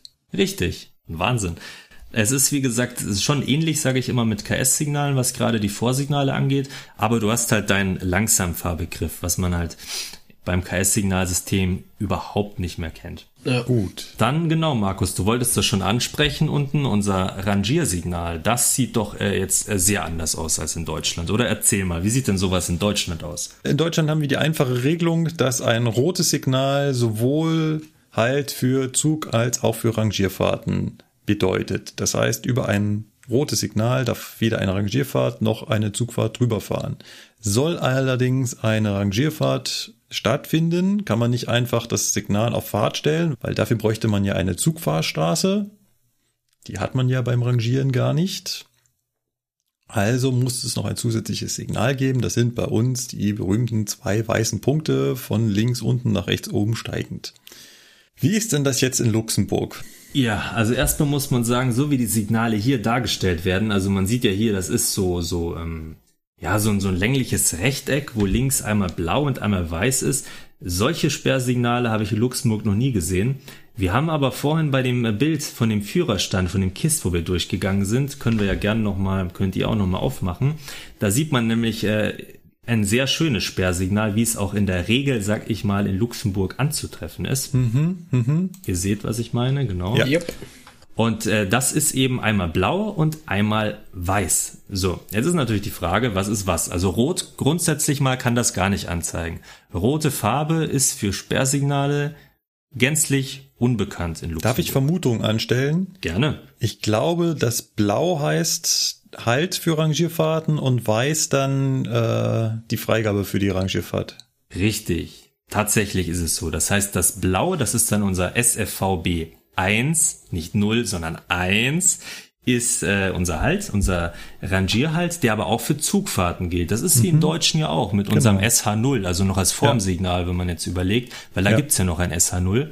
Und das ist hier auch so. Also grundsätzlich die Rangiersignale gelten für Zug- und Rangierfahrten und die, die Zugfahrsignale, die Hauptsignale, wenn man so will, die gelten nur für die Zugfahrten. Das heißt auch unser, wir hatten da vorhin unser SFP1, unser rotes Licht. Es kann sein, dass du als Rangierfahrt daran vorbeikommst in einem Bahnhofsteil, dann ist das für dich nicht gültig. Du kannst da ohne weiteres, auch ohne mündlichen Auftrag dran vorbeifahren, weil grundsätzlich würde dir dieses rote Licht keinen Haltauftrag geben. Also als Rangierfahrt äh, ist dieses Signal für dich nicht gültig. Jetzt ist es aber auch so, dass diese Signale wie in Deutschland, gerade bei, bei Zwischensignalen, Ausfahrsignalen, also in Bahnhöfen kennt man das ja, da ist das ja kombiniert. Da hast du praktisch ein Hauptsignal, was gleichzeitig ja auch als Sperrsignal dient, richtig? Mhm. So, als normale Zugfahrt, sag ich mal, merkst du das ja in der Regel gar nicht. Also die Alleinstehenden, das hast du ja schon angesprochen mit der Fahrstraße, zeigen SH1, müssen sie auch. Aber am Hauptsignal das Sperrsignal, das dort ja ist, da ist ja eigentlich ein Sperrsignal, zeigt dir gar nichts an, richtig? Mhm. Aber nochmal der, der Grundsatz, den ich gerade gemeint habe, du hast ein grünes Licht, das ist dein, sagen wir mal, das ist ein KS-Signal, dann hast du da dein KS1 und dann darfst du da ja abfahren. Der ist ja als, als Zugfahrt ist dir praktisch in dem Moment, dass du ja vollkommen egal, dass das auch ein Sperrsignal ist, mhm. weil dir wird kein SH1 angezeigt. Du hast kein KS1 plus SH1. Mhm. Sehe ich das richtig oder habe ich einen Fehler, Denkfehler? Mhm. Gut. Das ist aber genau in Luxemburg tatsächlich der Fall. Also in Luxemburg ist dieses Rangiersignal immer anzuzeigen, egal ob das auf Fahrt ist oder ob das auf Halt ist. Du hast immer dein Rangier und dein Hauptsignal was beides dir angezeigt werden muss. Die kennen das also nicht, dass die sagen, es ist ja ein Lichtsignal, wir können das einfach dunkel schalten. Bei Formsignalen ging das ja auch nicht. Ich meine, ihr kennt ja auch noch, oder es gibt ja noch Bahnhöfe mit Formsignalen. Da hast mhm. du ja dann dein, dein, dein mhm. HP1 oder HP2 mit Signalflügeln ja. und du hast dein SH0 oder SH1.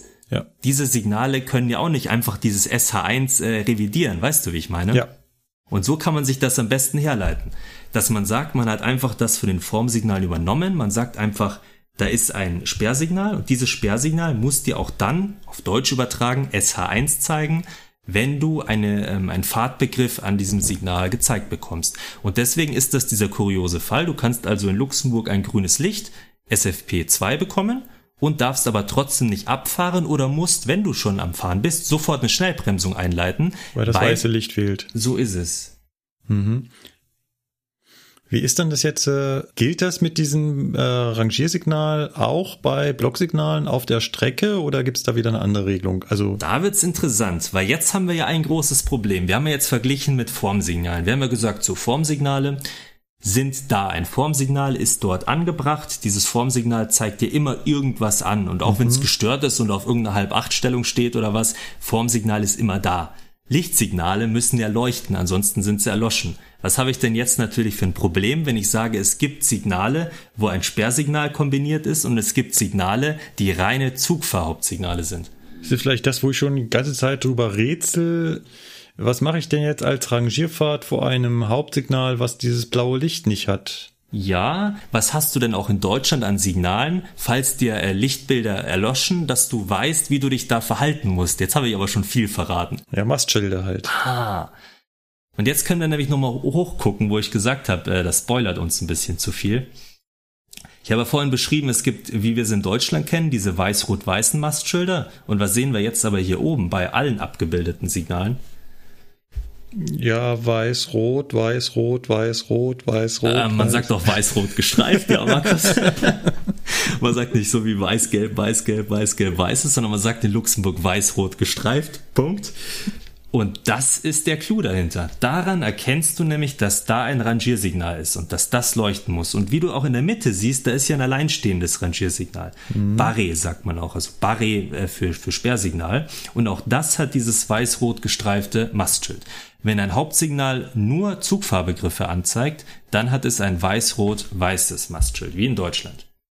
Also eigentlich ganz interessant, aber halt doch sehr anders als in Deutschland. Und was ist jetzt, wenn wir uns das rechte Signal angucken, der Fehler nämlich hier?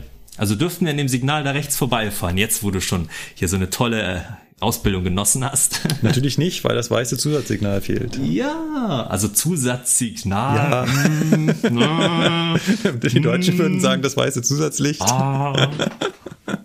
Also dir fehlt dein SFVB 2, dein Fahrverbot aufgehoben praktisch, genau. Ja. Und das würde hier aber auch leuchten, da ist halt das Bild abgeschnitten. Links siehst du ja eben dein blaues Licht, also ganz links hast du Zughalt und Rangierhalt. Und ganz rechts bei dem Hauptsignal hast du eben deinen Langsamfahrbegriff und rechts muss aber unbedingt Fahrverbot aufgehoben, dein weißes Licht leuchten, ansonsten dürftest du da nicht dran vorbeifahren. Also das ist eine Sache, die ist schon sehr anders als in, in, in Deutschland, aber ist auch, denke ich mal, relativ einfach zu ja. verstehen. Und man muss sich halt dann eben überlegen, macht das Sinn jetzt so oder sagt man wie in Deutschland, auf Mensch, ich brauche jetzt gerade kein SH1, warum soll ich jetzt jedes Mal den SH1 anzeigen? Und äh, man hat ein rotes Licht, das gilt für Zug- und Rangierfahrten, dass man einfach in Deutschland diese Unterscheidung am Hauptsignal nicht hat, ob da jetzt auch ein Sperrsignal integriert ist. Als Zugfahrt interessiert dich das einfach nicht. Weil genau, was ich auch noch dazu sagen kann, was interessant ist, ist, auch wenn du einen Befehl bekommst, um an dem Signal vorbeizufahren, es gibt auch Luxemburg-Befehle, brauchst du den Befehl auch für beides. Dir wird also nicht nur dein, dein der Signalbegriff von dem Zugfahrsignal angezeigt, sondern auch von dem Barre. Und das müsste man auch sehen an dem Mastschild. Also über dem Mastschild siehst du ja die Signalbezeichnung und dann ist darunter nochmal irgendeine Zahl, also nochmal ein paar Buchstaben. Also du kriegst praktisch immer dein Zugfahrsignal und dein Sperrsignal. Brauchst du beide im Befehl genannt, erst dann darfst du da dran vorbeifahren bei einer Signalstörung. Genau. Ja. Das war es jetzt soweit zu Haupt- und Vorsignalen. Wenn ich das richtig verstehe, müssen wir uns jetzt aber noch anschauen, was da sonst noch so rechts und links des Fahrweges zu finden ist. Zusatzsignale, oder? Haben die sowas auch? Richtig, es gibt ja doch ein paar mehr Signale, wie in Deutschland auch. Deswegen müssen wir uns die jetzt auch noch angucken, wenn wir denn den Eisenbahnverkehr in Luxemburg und wenn auch nur in Grundlagen verstehen wollen. Da gibt es eine wunderschöne Seite, die man sowieso gerne mal ansurfen kann, wenn man sich für Eisenbahn interessiert, und zwar stellwerke.de. Die haben nicht nur eine Übersicht über diverse Stellwerksbauarten inklusive toller Fotos, sondern auch unterschiedlichste Signalsysteme mit sehr detaillierten Abbildungen. Unter anderem auch zu Luxemburg. Der Link wie immer in den Show Notes. Und wir haben jetzt hier auf die Seite für die Zusatzsignale geklickt. Welches von denen wäre denn, ähm, wo du sagst, da müssen wir jetzt mal drüber reden? Also das erste ist schon mal sehr interessant. Wir hatten doch vorhin über die Geschichte geredet, wenn du einem Einfahrsignal oder einem Blocksignal ein, ich sage jetzt in Anführungsstrichen ZS3 bekommst, also eben eine durch Signal angezeigte niedrigere Geschwindigkeit, niedriger als deine Infrastrukturgeschwindigkeit, dass diese Geschwindigkeit erst ab einem späteren Punkt, mhm. ab einer Weiche genau. gilt. Erinnert ihr euch noch? Ja. Genau. Das ist dieses sogenannte Chiffron, heißt dieses äh, Zeichen und das sehen wir hier nämlich gleich. Das ist unser RF1. Also nochmal zur Erinnerung, RF, das R vorne steht für Repär, dass es eben ein Orientierungszeichen, eine Markierung ist, es ist kein Signal. Und das F steht dann für fix, also ortsfest. M steht für ein mobiles, ein ortsbewegliches Signal. Und die 1, es handelt sich also in diesem Fall um eine Abfolge mehrerer Zahlen. Und das ist das erste seiner Art. Und heißt auf Deutsch übersetzt einfach nur Winkel. Winkel, Winkelzeichen, genau. Also man, man. Also genau. ein Chevron ist ein Winkel. so ist es. Und man sieht es ja auch schön hier so schematisch. Es ist praktisch ein Winkel, der nach unten geht. Man kann sich das vorstellen, ja. eine niedrigere Geschwindigkeit nach unten. Und ja. die muss dann praktisch hier mit der Zugspitze erreicht sein. Und äh, dafür existiert dann dieses RF1 auf dem Luxemburger Streckennetz. Gut, jetzt sehe ich ein Signal, das kommt mir sehr bekannt vor. Du meinst unser SFCCI? Ja, nein, ZS6. Ah, du meinst das ZS6. Ja, da wird's nämlich jetzt interessant. Und da stimmen auch teilweise hier diese Texte nicht so ganz, die da stehen. Man muss natürlich sagen, das ist hier eine Seite, die mehr oder weniger hobbymäßig betrieben wird, was für uns sehr schön ist. Wir können diese Seite wenigstens verlinken und verwenden, weil sie sich im Internet befindet. Aber wahrscheinlich ist jetzt da eine Frage dazu, oder Markus? Naja, in Deutschland kennen wir quasi ein Rechtsfahrgebot. ja, genau. Sprich, wir fahren in Deutschland in der Regel auf dem rechten Gleis. Wir nennen das Regelgleis. Fahren wir auf dem linken Gleis auf der freien Strecke, bezeichnen wir das als Gegengleis und dafür gibt es besondere Regeln. Das ist eine Regelung, die hat Deutschland, die gibt es nicht überall. Es gibt andere Länder, da gibt es so etwas wie Regel- und Gegengleis überhaupt gar nicht. Die fahren einfach wie sie wollen. Wie sie wollen. Ich glaube, dein Heimatland, Sebastian, gehört dazu. Ich meine, ja. Der Robert Meyer würde zum Zweifelsfall jetzt köpfen, wenn das nicht so ist, aber. Flo, wie sieht es dann jetzt aus in Luxemburg? Haben die ein äh, Regel- und Gegengleis? Offensichtlich ja, ja scheinbar schon, weil das gehört irgendwie zum, zum, zum Gegengleis befahren, oder? Jein, also das ist eben hier auch nicht ganz so richtig geschrieben. Fangen wir einfach mal ganz einfach an. Einfach mal diese grundsätzliche Frage, ob es denn auch stellwerkstechnisch möglich ist auf dem in Deutschland Gegengleis. Also da fängt es nämlich ja schon an. Du kannst ja in Deutschland nicht bei jeder Strecke auf dem Gegengleis fahren oder wenn dann nur sehr restriktiv, langsam, Befehl, äh, mit ZS8 Gegengleisfahrt, Ersatzsignal. Es ist ja nicht so, dass du in Deutschland überall auf dem linken Gleis fahren kannst, oder? Mhm. So, das ist nämlich in Luxemburg jetzt schon mal der große erste Unterschied. Dort ist es nämlich so. Da sind alle Gleise gleichwertig zu behandeln. Man spricht deswegen offiziell auch von dem linken und von dem rechten Gleis. Diese Bezeichnung Regelgleis, Gegengleis gibt es so eigentlich nicht. Auch die Signale sind immer auf derselben Stelle aufgestellt. Das ist ja ein Unterschied zu Deutschland, sage ich mal. Auch wenn du Gleiswechselbetrieb, wie man es ja in Deutschland so schön nennt, eingerichtet hast, heißt das ja noch lange nicht, dass du jetzt auch wirklich die SBKs, in Luxemburg würde man sagen Zwischensignale der freien Strecke, dass du da wirklich links und rechts die identisch am selben Standort hast und auch genauso viele hast, oder? Nein, es ist äh, genau. total wild. Deswegen hast du da oft auf dem Gegengleis dann, auch wenn es technisch möglich ist, da zu fahren, signaltechnisch, stellwerkstechnisch, geringere Durchlassfähigkeiten, größere Blockabstände etc. Mhm. pp. Das haben wir in Luxemburg alles nicht. Dort sind alle Strecken, die grundsätzlich zweigleisig sind. Es gibt auch eingleisige Strecken. Zweigleisige Strecken sind immer beide Streckengleise gleichwertig. Jetzt kommen wir zu deiner Frage der gewöhnlichen Fahrtrichtung. Und da geht's nämlich schon los, ein bisschen komplizierter zu werden. Grundsätzlich ist es in Luxemburg wie in Deutschland. Also die gewöhnliche Fahrtrichtung ist rechts, ist überall grundsätzlich mal so festgelegt. Aber wir wissen, keine Regel ohne Ausnahme, ist auch in Luxemburg so. Es ist so, die Strecke, die von Luxemburg klein nach Kleinbettingen, Arlon, weiter also nach Belgien führt, dort hat man sich auf den Linksfahrbetrieb, also die Regelfahrbetrichtung, Regelfahrtrichtung ist dort links, darauf geeinigt weil halt entsprechend in Belgien auch auf dem linken Gleis weitergefahren wird. Man hat also gesagt, das ist ja nur ein relativ kurzer Stück, beginnt aber wirklich direkt hinter Luxemburg. Also wenn du sagst, ähm, das wird bis zur Stadt reingezogen, diese Strecke, und betrifft natürlich dann auch die Lokführer, die da nur innerhalb Luxemburgs fahren. Die müssen dann wissen, okay, wir fahren hier in der Regel auf dem linken Gleis. Soweit so gut erstmal, oder? Ist das die Strecke nach Kleinbettingen? Genau, Kleinbettingen und dann die Grenze rüber nach Arlon, das dann schon in Belgien liegt. Ah ja, ja. Und das ist dann die einzige Strecke, auf der planmäßig die Regelfahrrichtung, gewöhnliche Fahrtrichtung links ist. So, und jetzt ist halt eben das Problem. Wir haben ja gesagt, rein grundsätzlich stellwerkstechnisch, du kannst links, du kannst rechts fahren, alles kein Problem. Allerdings macht man sich jetzt in Luxemburg auch sehr viele Gedanken um den Regelstandort der Signale. Das ist ja etwas, wie man es in Deutschland eben auch kennt, dass man ja sagt, wenn du aufs Gegengleis fährst, ähm, du musst ja dann entsprechend im Fahrplan oder wenn du nach Ebola fährst, bedienst du die Taste, dass du dir das links angezeigt bekommst und dann weißt du ja auch, es ist ja auch extra ähm, vermerkt in der Richtlinie im Regelwerk, dass deine Signale auf dem Gegengleis wo stehen in der Regel? Ja, links natürlich. Du sagst natürlich, weil da geht's nämlich jetzt schon los, das Problem in Luxemburg. Es ist nämlich so, dass in Luxemburg das aktuell auch noch meistens so ist. Also auch auf der Strecke, ich fahre ja von Wasserbillig nach Luxemburg, die Strecke, und ähm, bis Sandweiler Kontern, also Sandweiler Kontern ist schon ziemlich nah an Luxemburg. Da sind dann ist nur noch ein Haltepunkt dazwischen, dann ist man schon Luxemburg Stadt. Ist das auch tatsächlich noch so? Und deswegen, du hast ja gerade dieses ZS6 erwähnt. Mhm. Deswegen hast du dieses ZS6.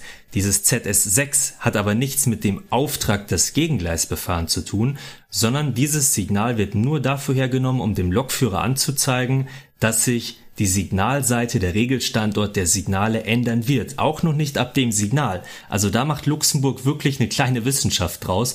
Dieses ZS6 bereitet dich nur darauf vor, dass bald ein zweites Signal kommt, ab diesem dann wirklich die Signalseiten äh, die Signalseite wechseln wird. Hm. Und wir sehen ja auch hier abgebildet, du hast ja einmal ein äh, gespiegeltes ZS6. Habt ihr noch offen die Seite? Mhm.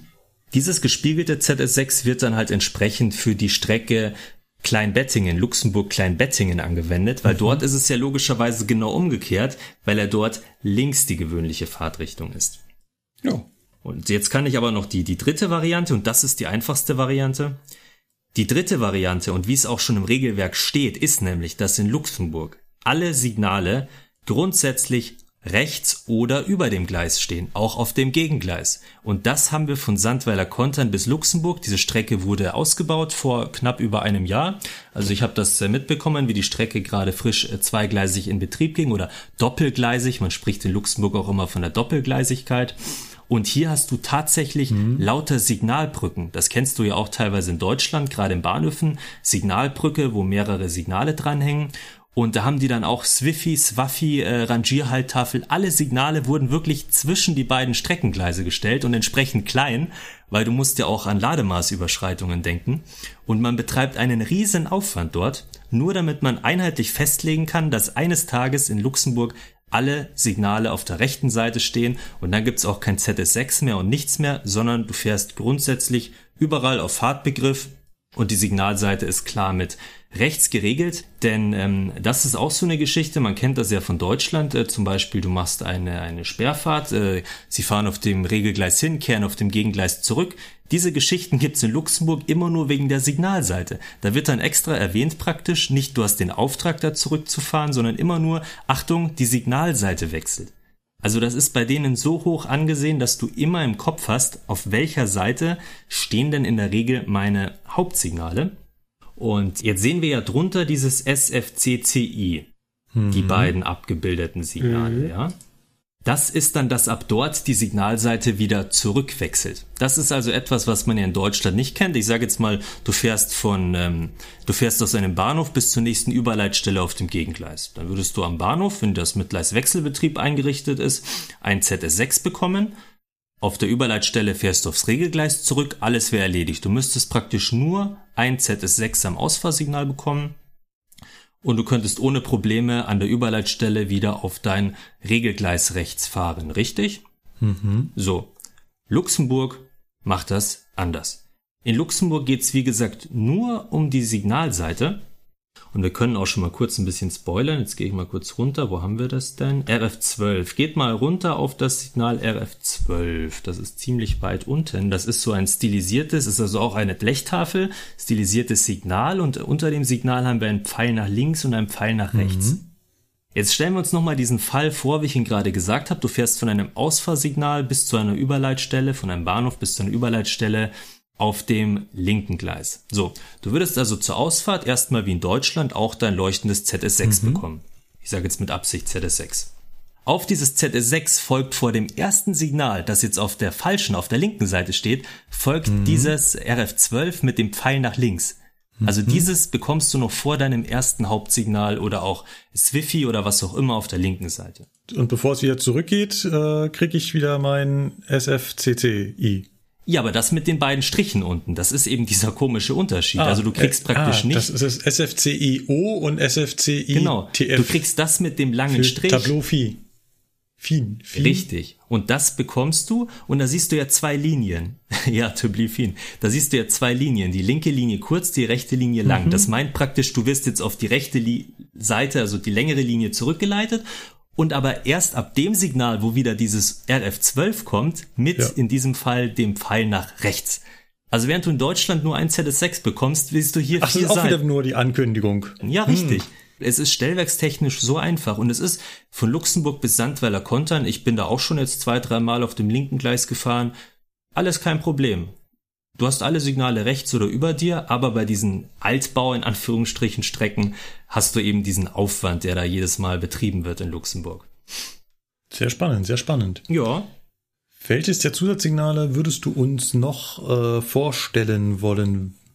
Genau, ich sag mal, die nächsten Signale, die wir hier alle haben, die sind alle nicht so spektakulär, nicht so spannend. Was noch interessant ist, vielleicht SFHM, das ist äh, also wieder SF, Signal fix. Das ist unsere Rangierhalttafel, sieht auch aus wie in Deutschland, wird auch gehandhabt wie in Deutschland. ETCS-mäßig gibt es da noch Besonderheiten, da kommen wir später nochmal kurz drauf. Ja, wir sehen auch die Mastschilder, die Hektometertafeln, alles hat in Luxemburg eine Signalbezeichnung. Die sind also nochmal ein Stück krasser als in, in, in Deutschland, wo es doch für manche Dinge keine Signalbezeichnung, keine Kurzbezeichnung gibt. Genau, und ganz unten ist noch äh, das RF30, finde ich noch interessant. Das ist das, was du vorhin sagtest mit dieser angedeuteten Leiche, ne? Richtig. Da haben sie halt die 8 leider hier ausgegraut, also die 8 müsst ihr euch grün vorstellen, das ist unser Swiffy wieder oben und das ist jetzt praktisch hier unser Yen-Zeichen an der Strecke, wenn man so will, Ende des anschließenden Weichenbereichs bei äh, ja, hinter Ausfahrsignalen und hinter Überleit- und Abzweigstellen. Das äh, sind jetzt, sage ich mal, so die interessanten äh, Tafeln und Signale gewesen. Und dann haben wir noch äh, Langsamfahrsignale, also jetzt das, was wir in Deutschland als LF1, LF2 und LF3 bezeichnen. Da gibt es nämlich auch einen interessanten Unterschied. Ja. Das sind also unsere SMR-Signale. Und ich kann schon mal so oben, das ist praktisch unser, das ist das, was man in Deutschland als LF1 kennt. Unten dann das, was man in Deutschland als Anfangsscheibe kennt und die Endscheibe praktisch das grüne ganz unten.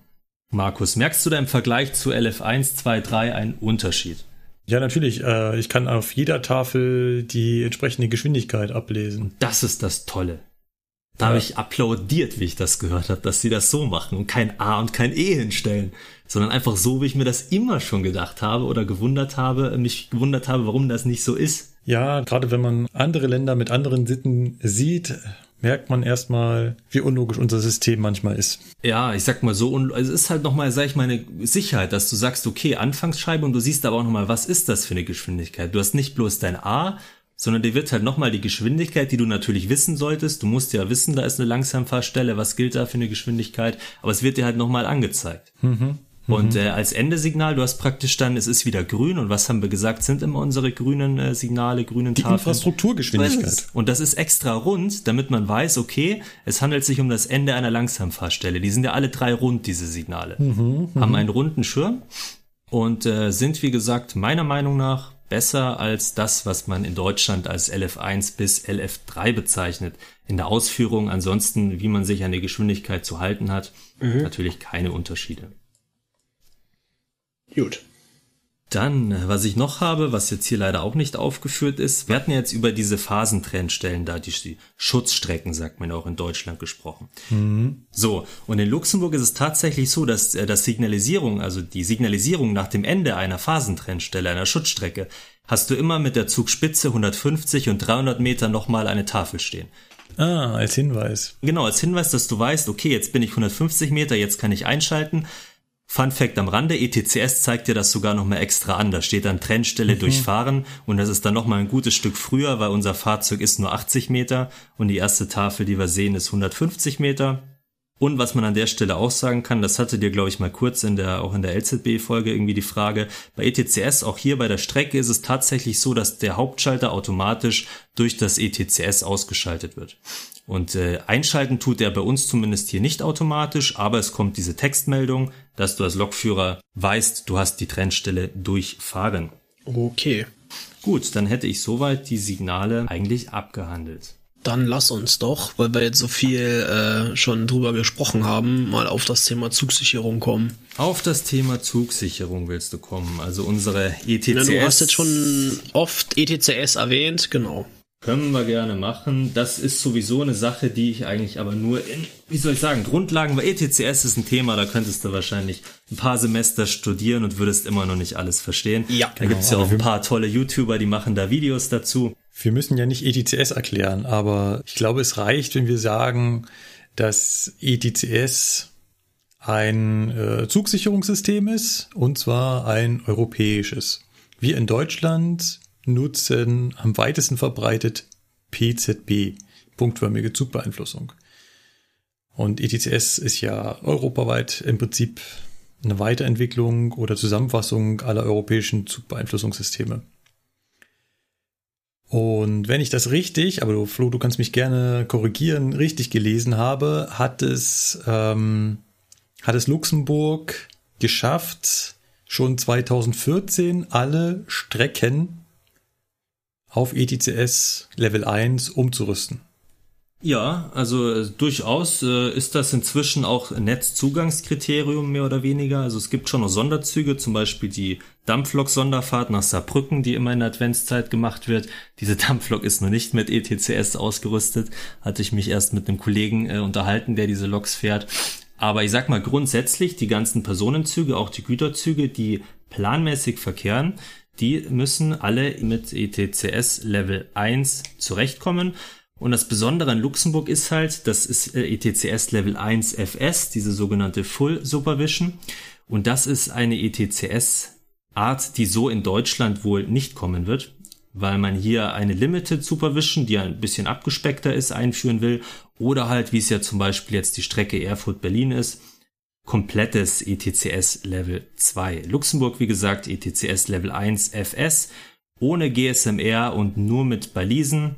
Es gibt also auch nicht diese, diese Radio-Loops oder was man da noch einbauen kann zur längeren Übertragung, sondern es findet die Datenübertragung findet nur punktförmig statt. Das ist eigentlich eine punktförmige Zugbeeinflussung, die allerdings, weil sie ein FS ist, Full Supervision, dir wie in der LZB, auf Deutsch würde man sagen, Führungsgrößen übermittelt. Aber die Aktualisierung dieser, dieser Führungsgrößen kann immer nur mhm. punktförmig stattfinden und deswegen ist auch das Wichtige, die Signale müssen weiter beachtet werden. Klingt erstmal kompliziert, du musst quasi ETCS beachten und du musst Signale beachten, ist aber im Endeffekt, wenn man weiß, wann man was zu beachten hat, ganz einfach, weil sich dein ETCS ja nicht aktualisieren kann, bis du bei der nächsten Balise bist. Man kann ja nur mal kurz erwähnen, wo liegen Balisen, also grundsätzlich die Balise, die dir deine Fahrerlaubnis übermittelt, deine Movement Authority, liegt immer nur an Hauptsignalen. Dann hast du logischerweise am Vorsignal jeweils eine und du hast 300 Meter vor dem Vorsignal und 300 Meter vor dem Hauptsignal.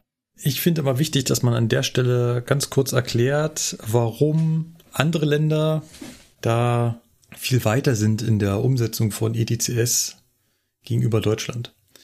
Und zwar wird das einem viel schlüssiger, wenn man mal anschaut, wo zum Beispiel Luxemburg herkommt. Das System vor ETCS, das heißt bevor umgestellt wurde, ich weiß nicht, Flo, ob du überhaupt jemals schon noch damit Kontakt hattest, ist das wir hatten es bei der, bei der Streckenkenntnis gesehen. Der KISS, muss man sagen, hat das nicht mehr und der hat auch gar nicht diese Bürsten unten drunter. Also ja. diese ETCS Fahrzeugeinrichtung, äh, diese, diese Memor Fahrzeugeinrichtung fehlt halt dem komplett. Genau, also was, was ähm, Luxemburg davor hatte, war Memor 2 Plus. Das ist ein Zugsicherungssystem, was ein bisschen aus Frankreich rübergeschwappt ist und was sehr, naja, sage ich mal, einfach war. Eigentlich konnte das nur eine Information übertragen. Und wie hat es das gemacht? Das hat es ja mit einfacher Stromübertragung getan. Das heißt, am Fahrzeug war eine Bürste angebracht, eine elektrisch leitfähige Bürste, die über ein Metallteil, was zwischen den beiden Schienen angebracht war, drüber gestrichen ist und war dort eine Spannung drauf, hieß das, das ist eine Beeinflussung, das heißt, das Signal ist in äh, irgendeiner Warnstellung und wenn da keine Spannung drauf, ja, dann fahrtfrei. Das war das Einzige. Und ganz früher war das noch nicht mal mit einer äh, Zwangsbremsung verbunden. Das kam erst später, dass man diese Beeinflussung auch quittieren musste. Und daran sieht man schon, dass dieses System deutlich trivialer ist, als ähm, wir das in Deutschland mit unserer PZB kennen. Daher ist dieser äh, Druck, dort etwas sichereres einzubauen, deutlich höher, als wir das in Deutschland haben. Und weil es natürlich auch ein kleineres Land ist, die haben natürlich einen kleineren Fuhrpark, weniger Strecken, ist ja ähnlich mhm. wie in der Schweiz. Mhm. Das heißt ja auch immer, die Schweiz ist ein Vorreiter oft in den Eisenbahntechnik. Kleinere Länder tun sich natürlich da wesentlich einfacher Strecken auszurüsten. Und äh, was auch noch bei diesem Memo-System äh, eine Besonderheit war, äh, durch das, dass das ja im Gleis lag, gab es auch teilweise Stellen, wo du praktisch, wenn dich dieses Signal gar nicht interessiert hat, du kommst in Gegenrichtung angefahren, musstest du trotzdem quittieren, um nicht entsprechend zwangsgebremst zu werden. Mhm. Und dafür gibt's dann auch noch Tafeln, so ein abgebildetes Krokodil. Man nennt das also auch Krokodil, was PZB die Magneten sind, ist beim Jemo ein Krokodil. Und wenn da so ein Krokodil im Gleis ist, dann äh, hattest du da entsprechend oft noch Tafeln. Diese Krokodile wurden jetzt aber im Laufe der letzten zwei Jahre, glaube ich, überall abgebaut. Also anfangs waren die noch überall. Inzwischen ist auf der Strecke, auf der ich fahre, auf den beiden Strecken, auf denen ich fahre, glaube ich, kein Krokodil mehr im Gleis. Ich brauche ja. einen Befehl, Krokodil im Gleis. Das klingt immer ein bisschen affig, wenn man das zuerst hört. Klingt aber sehr lustig. Wurde ja. übrigens die Schweiz erwähnt. 2021 möchte die Schweiz auf ETCS umsteigen. Und zwar landesweit. Ja, das äh, ist ein gutes Ziel. Man darf gespannt sein. Man darf gespannt sein, ja. Gut.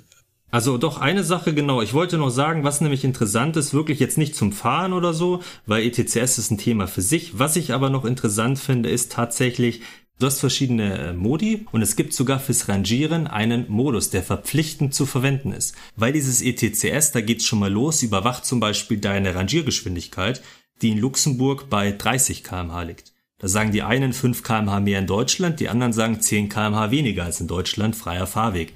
Also in Luxemburg ist 30 kmh grundsätzlich immer und überall deine Rangiergeschwindigkeit, die überwacht wird mit deinem ETCS. 31, 32, irgendwann gibt's die Zwangsbremsung. Und zusätzlich, und das finde ich interessant, also es werden natürlich die Balisen überwacht, aber an deiner Rangierhalttafel ist auch entsprechend eine Balise. Also an jeder Rangierhalttafel wird überwacht, dass du als Rangierfahrt nicht drüber fährst oder vorher eben wirklich deinen Befehl bekommst und äh, eine Bedieneinhandlung vornimmst am ETCS. Ansonsten wirst du zwangsgebremst. Und das fand ich interessant, dass du als das Rangierfahrt... Das ziemlich teuer von der Ausrüstung. Ja, ja, das ist auf jeden Fall teuer, aber das kann auch sein, dass das mit ETCS möglicherweise aufgrund von äh, Regularien vielleicht verpflichtend ist. Auf jeden Fall in Luxemburg sind alle SFHM, alle Rangierhalttafeln, durch Balisen ausgerüstet, ausgestattet. Das wollte ich nur noch mal kurz sagen. Dieser ganze Fahrmodus-Geschichte, FSSR ist ein Thema für sich. Ja, ähm, wir haben ja, du hast ja gerade schon mal kurz angerissen, äh, Streckenkunde fahren, dass du da die Memo noch kennengelernt hast oder zumindest mal gesehen hast. Wie läuft das denn äh, mit Streckenkunde in Luxemburg? Ist das vergleichbar? So vom Aufwand und so weiter, wie wir das hier machen, oder wie ist das in Luxemburg geregelt? Deutlich höher. Also in Luxemburg ist der Aufwand und generell die Priorität, Streckenkenntnis zu haben, ist in Luxemburg sehr hoch angesetzt. Also das geht schon mal dabei los, wenn du Streckenkunde fährst, darfst du in Luxemburg auch nicht selbst den Zug führen. Du musst also, wenn du Streckenkunde fährst, auf jeden Fall daneben stehen, daneben sitzen, weil die einfach sagen, wenn du die Strecke gerade selber befährst, kannst du ja nicht aufmerksam alles gerade beobachten. So geht's schon mal los, ein Unterschied zu Deutschland. Dann ist ein Theorieunterricht nötig von einem zugelassenen Ausbilder. Es ist also nicht so, dass du sagen kannst, Du fährst eigenhändig, so kennt man es ja in Deutschland, du kriegst da einen Auftrag zum Erwerb der Streckenkenntnis, fährst bei einem Kollegen mit, paar Fahrten, je nachdem wie viele festgelegt sind von deinem EBL oder wer das gerade, ähm, wer das festgelegt hat und gut ist, oder? Mhm. Es gibt keinen Theorieunterricht, dir wird nichts theoretisch beigebracht zur Strecke. Nee, gar nichts, ja. So, das ist in Luxemburg schon so. Wie gesagt, Theorieunterricht, der Ausbilder muss dafür sogar zugelassen sein. Und dann gibt es sogar eine Abnahme mit einer Prüfung. Du musst sogar geprüft werden für die Strecke. Und das ist nicht so, dass man sagt, weil wir DB-Lokführer sind und da jetzt eine neue Strecke, überhaupt die erste Strecke in Luxemburg befahren, sondern das ist auch so, sobald du irgendeine andere Strecke in Luxemburg, es sind zugegeben nicht viele, aber wenn du auf einer anderen Strecke eine Streckenkenntnis erlangen willst oder erlangen musst, muss das auch jedes Mal geprüft werden.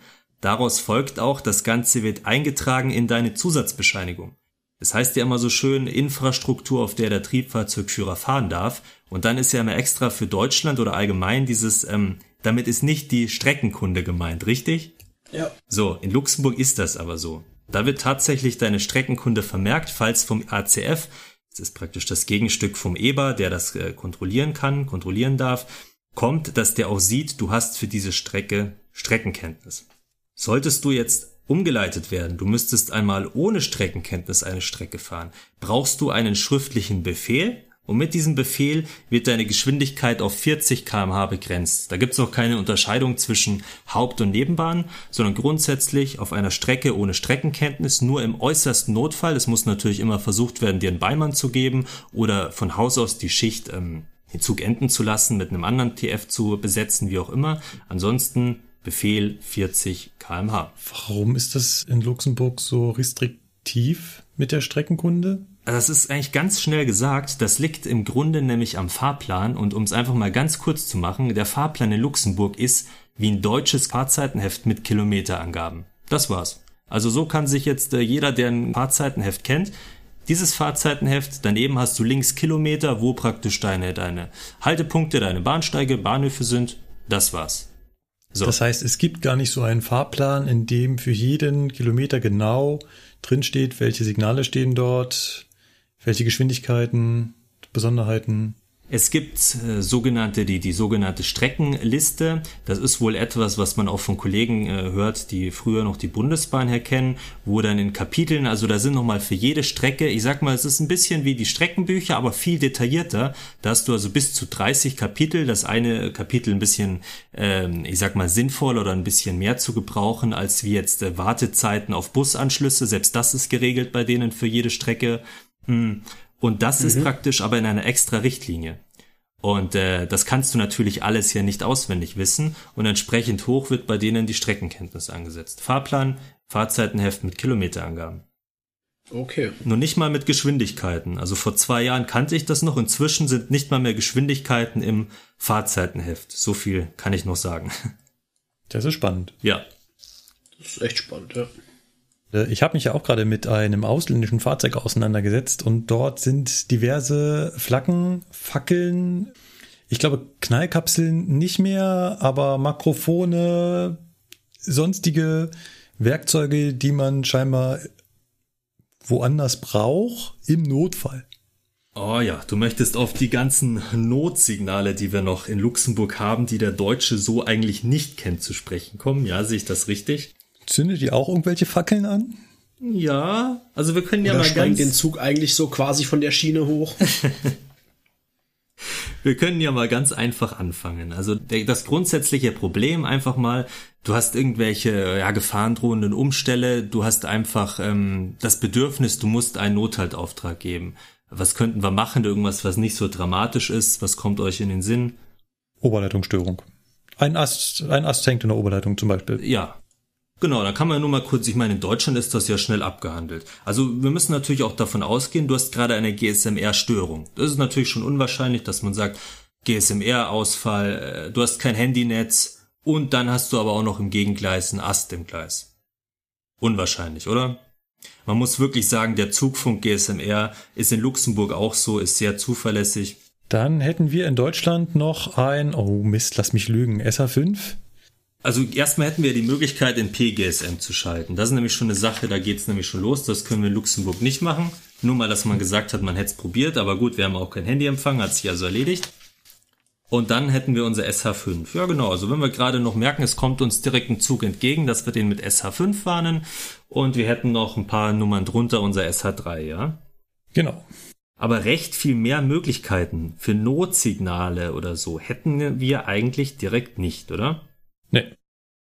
Und selbst die letzten beiden sind eigentlich schon so, naja. und jetzt kommt der Luxemburger. Jetzt, jetzt reibt sich hier der Luxemburger Prüfer nämlich die Hände. Und jetzt kommen nämlich sehr viele Punkte. Das sind Punkte, wo man wirklich sagt, äh, was, sowas geht, sowas gibt's, warum haben wir das in Deutschland nicht? Das geht nämlich schon direkt bei dem ersten Punkt los. Da können wir auch direkt sagen, jetzt ähm, der Fahrdienstleiter. Es kann jeder Fahrdienstleiter kann dafür sorgen, dass ein Zug angehalten wird, auch wenn du jetzt äh, gerade kein Haltsignal zur Verfügung hast. Man kann natürlich immer sagen, wie in Deutschland ja auch, Fahrdienstleiter nimmt dir das Signal zurück. Ist ja der Klassiker. HP0, mhm. zack, gut. Jetzt hast mhm. du aber einen langen Blockabstand, jetzt kommt vielleicht 10 Kilometer kein Hauptsignal. Schwierig. Könntest du dir vorstellen, wie der einen Zug anders noch ähm, zum Stehen bewegen kann?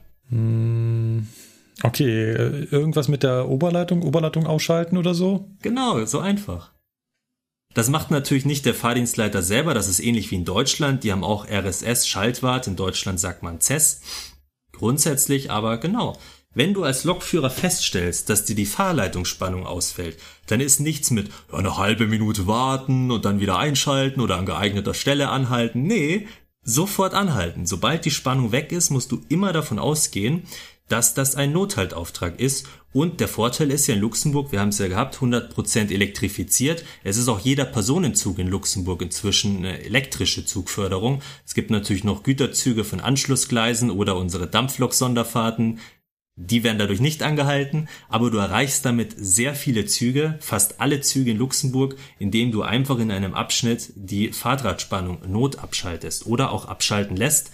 Geht auch als Lokführer entsprechend, muss aber natürlich dein Funkgerät gehen, dass du halt diese Notabschaltung beantragst. Gut, jetzt haben wir aber ja gesagt, wir sind gerade als Lokführer unterwegs und wir haben hier kein GSMR und kein Handynetz.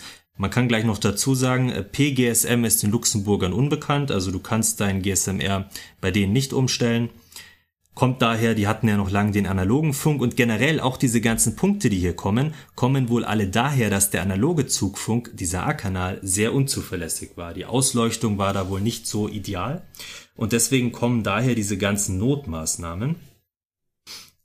Denn wir hatten ja vorhin was erwähnt von wegen, äh, du kannst dein Spitzensignal blinken lassen, dieses Click Notaire, wenn ihr euch noch äh, dran erinnern könnt, ja. Mhm. Mhm nennt sich auch Lichtalarmsignal oder ähm, Warnstellung des Spitzensignals, einfach nur blinken, wie auch immer. Das würdest du als erstes praktisch machen. Ich sag mal, du siehst einen Ast auf der Oberleitung Gegengleis, ja? Du stellst fest, uh, mein GSMR geht nicht, scheiße, was mache ich jetzt?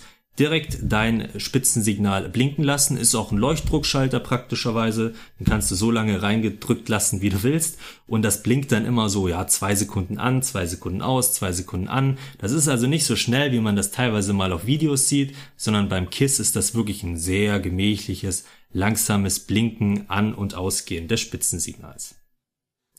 Ist übrigens auch sehr lustig, weil ähm, das, was man in Deutschland ja immer kennt und macht, hier so Kollegen grüßen durch Auf- und Abblenden, das ist da wirklich mehr oder weniger bei Todesstrafe verboten und das macht halt auch keiner, weil du ja jedes Mal implementieren würdest im, im Kopf, oh Gott, hat irgendwas geblinkt, auf- oder abgeblendet, ist das gerade ein Notsignal für mich? Ich habe es Ja, nie erlebt und das ist auch, du siehst den Kollegen hier im Pausenraum, also auf der deutschen Seite wird aufgeblendet bis zum geht nicht mehr, aber du weißt, ab der Grenze, mm -mm, man winkt sich und wenn es dunkel ist, grüßt man sich halt gar nicht mehr. Deswegen, auch wenn irgendjemanden eine CFL-Lok oder irgendwas irgendwo in Deutschland entgegenkommt und der Kollege grüßt nicht mit dem Licht zurück, nicht böse sein, der hat vielleicht auch wirklich Luxemburg-Ausbildung und der ist es dann nicht gewohnt, sein Spitzensignal da irgendwie auf- oder abzublenden. Macht Sinn. Macht Sinn, dass man das dann nicht so macht. Genau. So, dann Ich haben glaube, der wir... Belgier kriegt auch jedes Mal Schnappatmung, wenn er nach Köln kommt. Dann haben wir äh, ja unser Horn- und Pfeifsignal SH5. Also das, was wir in Deutschland als SH5 kennen, würdest du also auch machen, wenn dir jetzt gerade ein Zug entgegenkommt. Wir haben ja noch nicht angehalten. Wir sind jetzt immer noch bei dem Fall. Du bist, du hast deine Schnellbremsung eingeleitet, hast festgestellt, da ist ein Ast in der Oberleitung und ähm, du hast keinen GSMR-Empfang. Ja, jetzt würdest du, wenn dir direkt ein Zug entgegenkommt, natürlich dein SH5 äh, mit dem mit der mit dem Zug geben, also praktisch mit dem Makrofon. Ja. Genau, also für die, für die, die es nicht wissen, SA5 sind einfach im Intervall Pfeifen Genau. durchgängig. So. Jetzt hast du angehalten, ja, jetzt bist du zum Stillstand. Solange wie du gepfiffen hast, ist der Zug immer langsamer geworden. Jetzt steht er. Und äh, durch dieses Pfeifen sollte auch der Zugführer aufmerksam geworden sein, der ja nicht du bist in Luxemburg. Du musst ja immer einen Zugführer separat haben bei jedem Personenzug. Der kommt jetzt zu dir nach vorne. Und jetzt geht's nämlich los. Jetzt gibst du dem nämlich SMD, Signal Mobil Detonation. Das sind Knallkapseln mit. Habt ihr von den Knallkapseln, ihr habt ja gerade was von Fackeln gesagt, habt ihr von Knallkapseln schon mal was gehört? Knallkapseln kenne ich äh, aus Frankreich. Das, das sind so Teile, die man auf die Schiene legt. Äh, und wenn ein Zug drüber fährt, dann knallen die. Macht's bumm. Genau. Und da gibt's auch die verrücktesten Regeln, also wie du musst zwei hinlegen, links und rechts im Abstand von 25 bis 30 Meter. Bei feuchtem Wetter musst du drei hinlegen. Wenn direkt da ein Tunnel ist, musst du vor dem Tunnel auch nochmal welche hinlegen. Du darfst keine auf dem Bahnübergang hinlegen und du musst, wenn du sie hingelegt hast und ein Zug kommt, mindestens 40 Meter dich entfernen und in Deckung gehen. Also diese Frage ist Wahnsinn. Wenn du die in der Prüfung bekommst, dann Dann mag dich der Prüfer nicht, sagst du, Ja, ja? und jetzt ist natürlich die Frage, jetzt haben wir ja gesagt, wir geben dem Zugführer die Knallkapsel mit. Ja, äh, wie weit meint ihr, müsst der gehen? Was meint ihr, steht drin, in welcher Entfernung sind Knallkapseln denn auszulegen? Da wird's Oh, nämlich ich, das habe ich schon mal, das habe ich schon mal gehört. Das ist, das ist äh, wahnsinnig weit. Ich sag Mhm. mal, ich sag mal äh, 300 Meter. Das findest du weit? Ja, es ist bestimmt mehr. also, äh, wie viel meinst du, muss er um, äh, insgesamt gehen? Der muss ja in beide Richtungen gehen, weil es kann ja aus beiden Richtungen ein Zug kommen. Die Gleise sind ja in beiden Richtungen befahrbar. Wie viel Kilometer meinst du, ist der Zugführer gegangen, bis er wieder bei deinem Zug ist? Du möchtest es schon in Kilometern wissen. Ja, Drei, mehr. mehr. Ja. Ja, erzähl. Es sind sechs Kilometer. Dieser Zugführer muss laut Regelwerk, laut Richtlinie sechs, äh, der geht eineinhalb Kilometer zurück, geht dann äh, komplett wieder vor und kommt wieder zurück, geht also insgesamt sechs Kilometer. Ja. Weil er geht ja eineinhalb Kilometer, also 1500 Meter muss er gehen in die eine Richtung, der geht die 1500 Meter zu deinem Zug wieder, geht 1500 Meter weiter, legt dort die anderen Knallkapseln hin und kommt wieder 1500 stimmt. Meter zurück. Geht sechs Kilometer. Natürlich heißt es aber auch, falls vorher ein Zug äh, kommt, dann natürlich nicht mehr. Dann sollte er natürlich die schon früher auslegen. Aber grundsätzlich dieser Gefahrbrems oder dieser ähm, oder Schutzabstand, Schutzabstand ist es nämlich, sind 1500 Meter.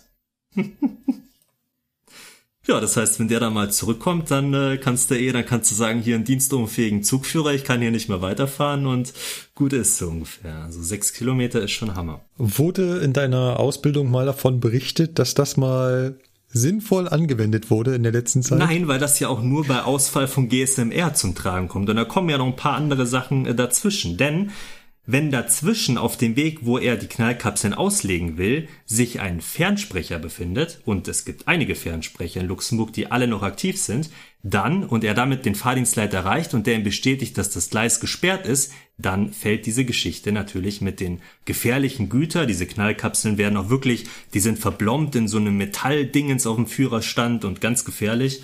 Dann ist das hinfällig. Es ist also auch interessant, jedes Hauptsignal in Luxemburg ist mit einem Fernsprecher ausgestattet und zwar auf beiden Gleisen extra mit zwei Fernsprechern von den Zentralstellwerken, was wir auf der Strecke hier nur haben, die wir befahren. Und dann gibt's noch Bahnhofsfernsprecher und ähm, Streckenfernsprecher kombiniert mit Alarmfernsprechern und die sind halt teilweise wirklich noch zum Kurbeln. Da musste ich auch ein bisschen überlegen, Markus, du erinnerst dich wahrscheinlich noch, diese Kurbelumdrehungen zehnmal und lang und kurz und wie das alles geht. Das musst du für, für die CFL wissen, weil dort sind diese ganzen Streckenfernsprecher noch in Betrieb und ähm, ja, im Betriebsdienst äh, anzuwenden, die Regeln. Das finde ich cool. Ja, so, dann natürlich der Zugführer, klar, der bekommt noch was mit von uns, der bekommt nämlich Signalfahnen mit, die wir mitführen. Wie heißt es in Deutschland immer so schön mit irgendeinem Gegenstand oder halt einer Signalfahne, dass du dein SH3 gibst, oder? So, da sagen die Luxemburger ja. irgendein Gegenstand. Die führen einfach immer vier Signalfahnen mit. Das sind immer so, so weiß-rot äh, oder weiß-orange, dass man sie entsprechend von weitem erkennt. Und diese werden dem mitgegeben, die Signalfahnen, damit eben ein entgegenkommender Zug das auch besser sieht. Finde ich auch sinnvoll, könnte man ruhig in Deutschland auch einführen, dass die Führerstände ausgestattet werden mit Signalfahnen für SH3. Dann hat jeder in Luxemburg und das äh, hatte ich, äh, wie gesagt, ich hatte eure Folge gehört mit dem, was ihr alle mitführt. Eine Sache führt ihr nicht mit, die in Luxemburg aber jeder Zugführer, Zugführer sowieso für die Abfertigung, aber auch jeder Lokführer mitführen muss, ist nämlich eine Dienstpfeife. Und diese Dienstpfeife ist dafür da, um halt entsprechend das deutsche SH5 zu geben, weil du kannst von deinem Zug natürlich schön hier dein, dein Makrofon betätigen, aber wenn du ähm, äh, als Zugführer da 1500 Meter läufst, um eine Knallkapsel hinzulegen, dann soll es angeblich laut Vorschrift helfen, mit der Dienstpfeife auch noch zu pfeifen. ah, ja. Ja. Okay. So, dann geht's noch weiter im Text. Wir führen eine Bordlaterne mit. Das ist also nicht nur so eine kleine Taschenlampe, sondern das ist richtig so ein großes, wie halt so eine Laterne, so ein viereckiges Ding, was du hinstellen kannst. Und das wird dann äh, rot abgeblendet und damit hast du nämlich das Nachtzeichen von deinem SH2 bzw. SMA, Signalmobil Arret. Kannst dieses aber auch ersetzen durch deine, was hatten wir vorher noch, was habt ihr so, so toll gefunden auf dem Fahrzeug? Fackeln. So ist es. Am besten die habt ihr auch man noch. die Fackel. Und die Fackel alleine tut's natürlich nicht. Man kann ja nicht einfach die Fackel in den Boden äh, rammen. Du hast noch so einen riesigen Metallfackelhalter, der total unhandlich im Führerstand platziert wird. Es ist eh Wahnsinn, was du alles mitführst eigentlich. Also ich meine, die fast Stunde Vorbereitungszeit für ein KISS ist ja nicht ohne. Und entsprechend viel musst du da auch immer prüfen bei der V1. Und das Und alles gebe ich dem Zugführer mit. Nein, also die Fackel, die legst du bitte selber hin. Ich dachte, Ach so. ich bepack den jetzt. Ja, du musst ja auch irgendwas machen, oder willst du, ja gut, wenn ein Zug halt kommt, dass du da noch mit oh, dem Mikrofon... muss auf den Zug aufpassen. Ja, auf den Zug aufpassen ist gut. Ich dachte jetzt gerade, jetzt kommt dann, hier, hier ist dein Rucksack, diese Richtung, viel Spaß. Ja.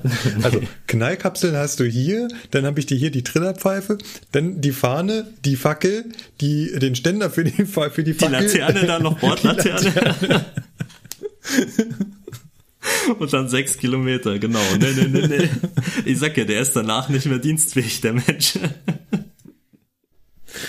Oh, herrlich, herrlich. Ja, aber sie sind auch schon ein bisschen am Anpassen gewesen. Also das eine oder andere steht jetzt nicht mehr exakt so im Regelwerk, aber tatsächlich vor zwei Jahren war das alles so, wie ich es jetzt erzählt habe. Und allein diese, diese Fackelfrage, das war, glaube ich, eine 60 oder 70 Punkte Frage. Also Prüfer haben sich immer über diese Dinge sehr äh, gefreut, ja, ja, weil man, da musste man halt sehr viel wissen, weil es geht auch darum, wie reagierst du als Lokführer, wenn du jetzt den Schein einer Fackel siehst.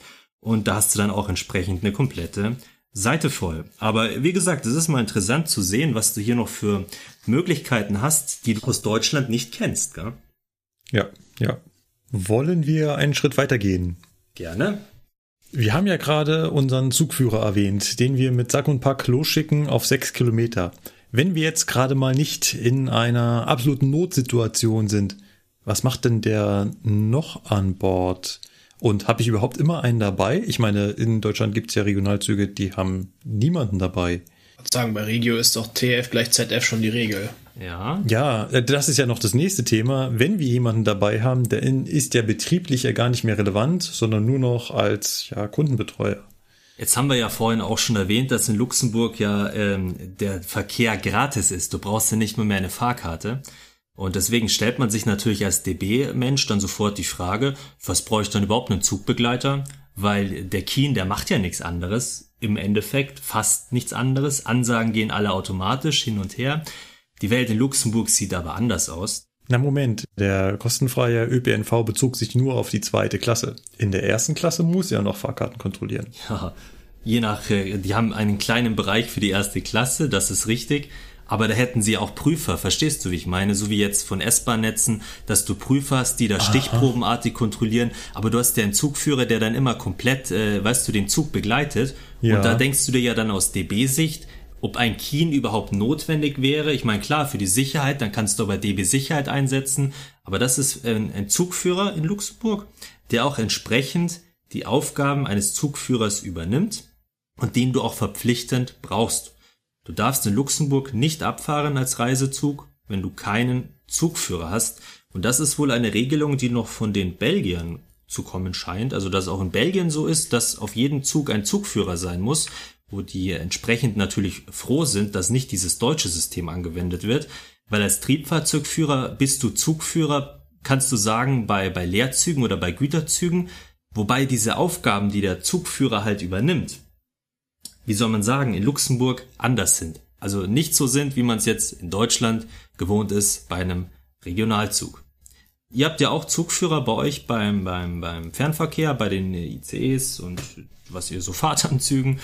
Da kennt ihr das ja auch, dass ihr Zugführer dabei habt. Was, was macht der denn da so zum Beispiel, der Zugführer bei euch, außer jetzt der Fahrkartenkontrolle?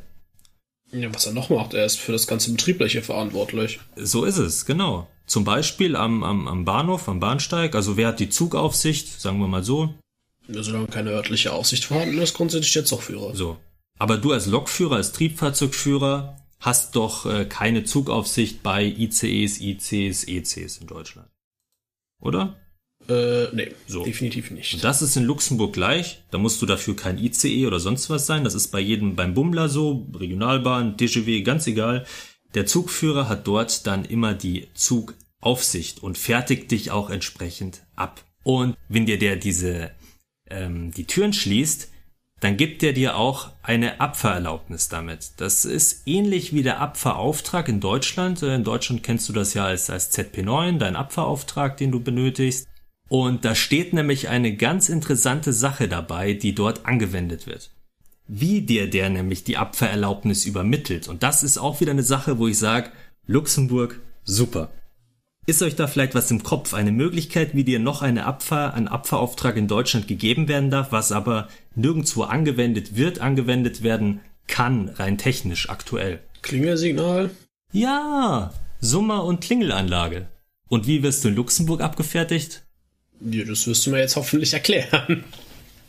Ja, genau so. Das macht vorne Gong Gong Gong im Führerstand. Du kannst abfahren. Fertig. Also der ruft dich nicht mündlich an, der zeigt dir keine grüne Kelle, die hat er als Rückfallebene.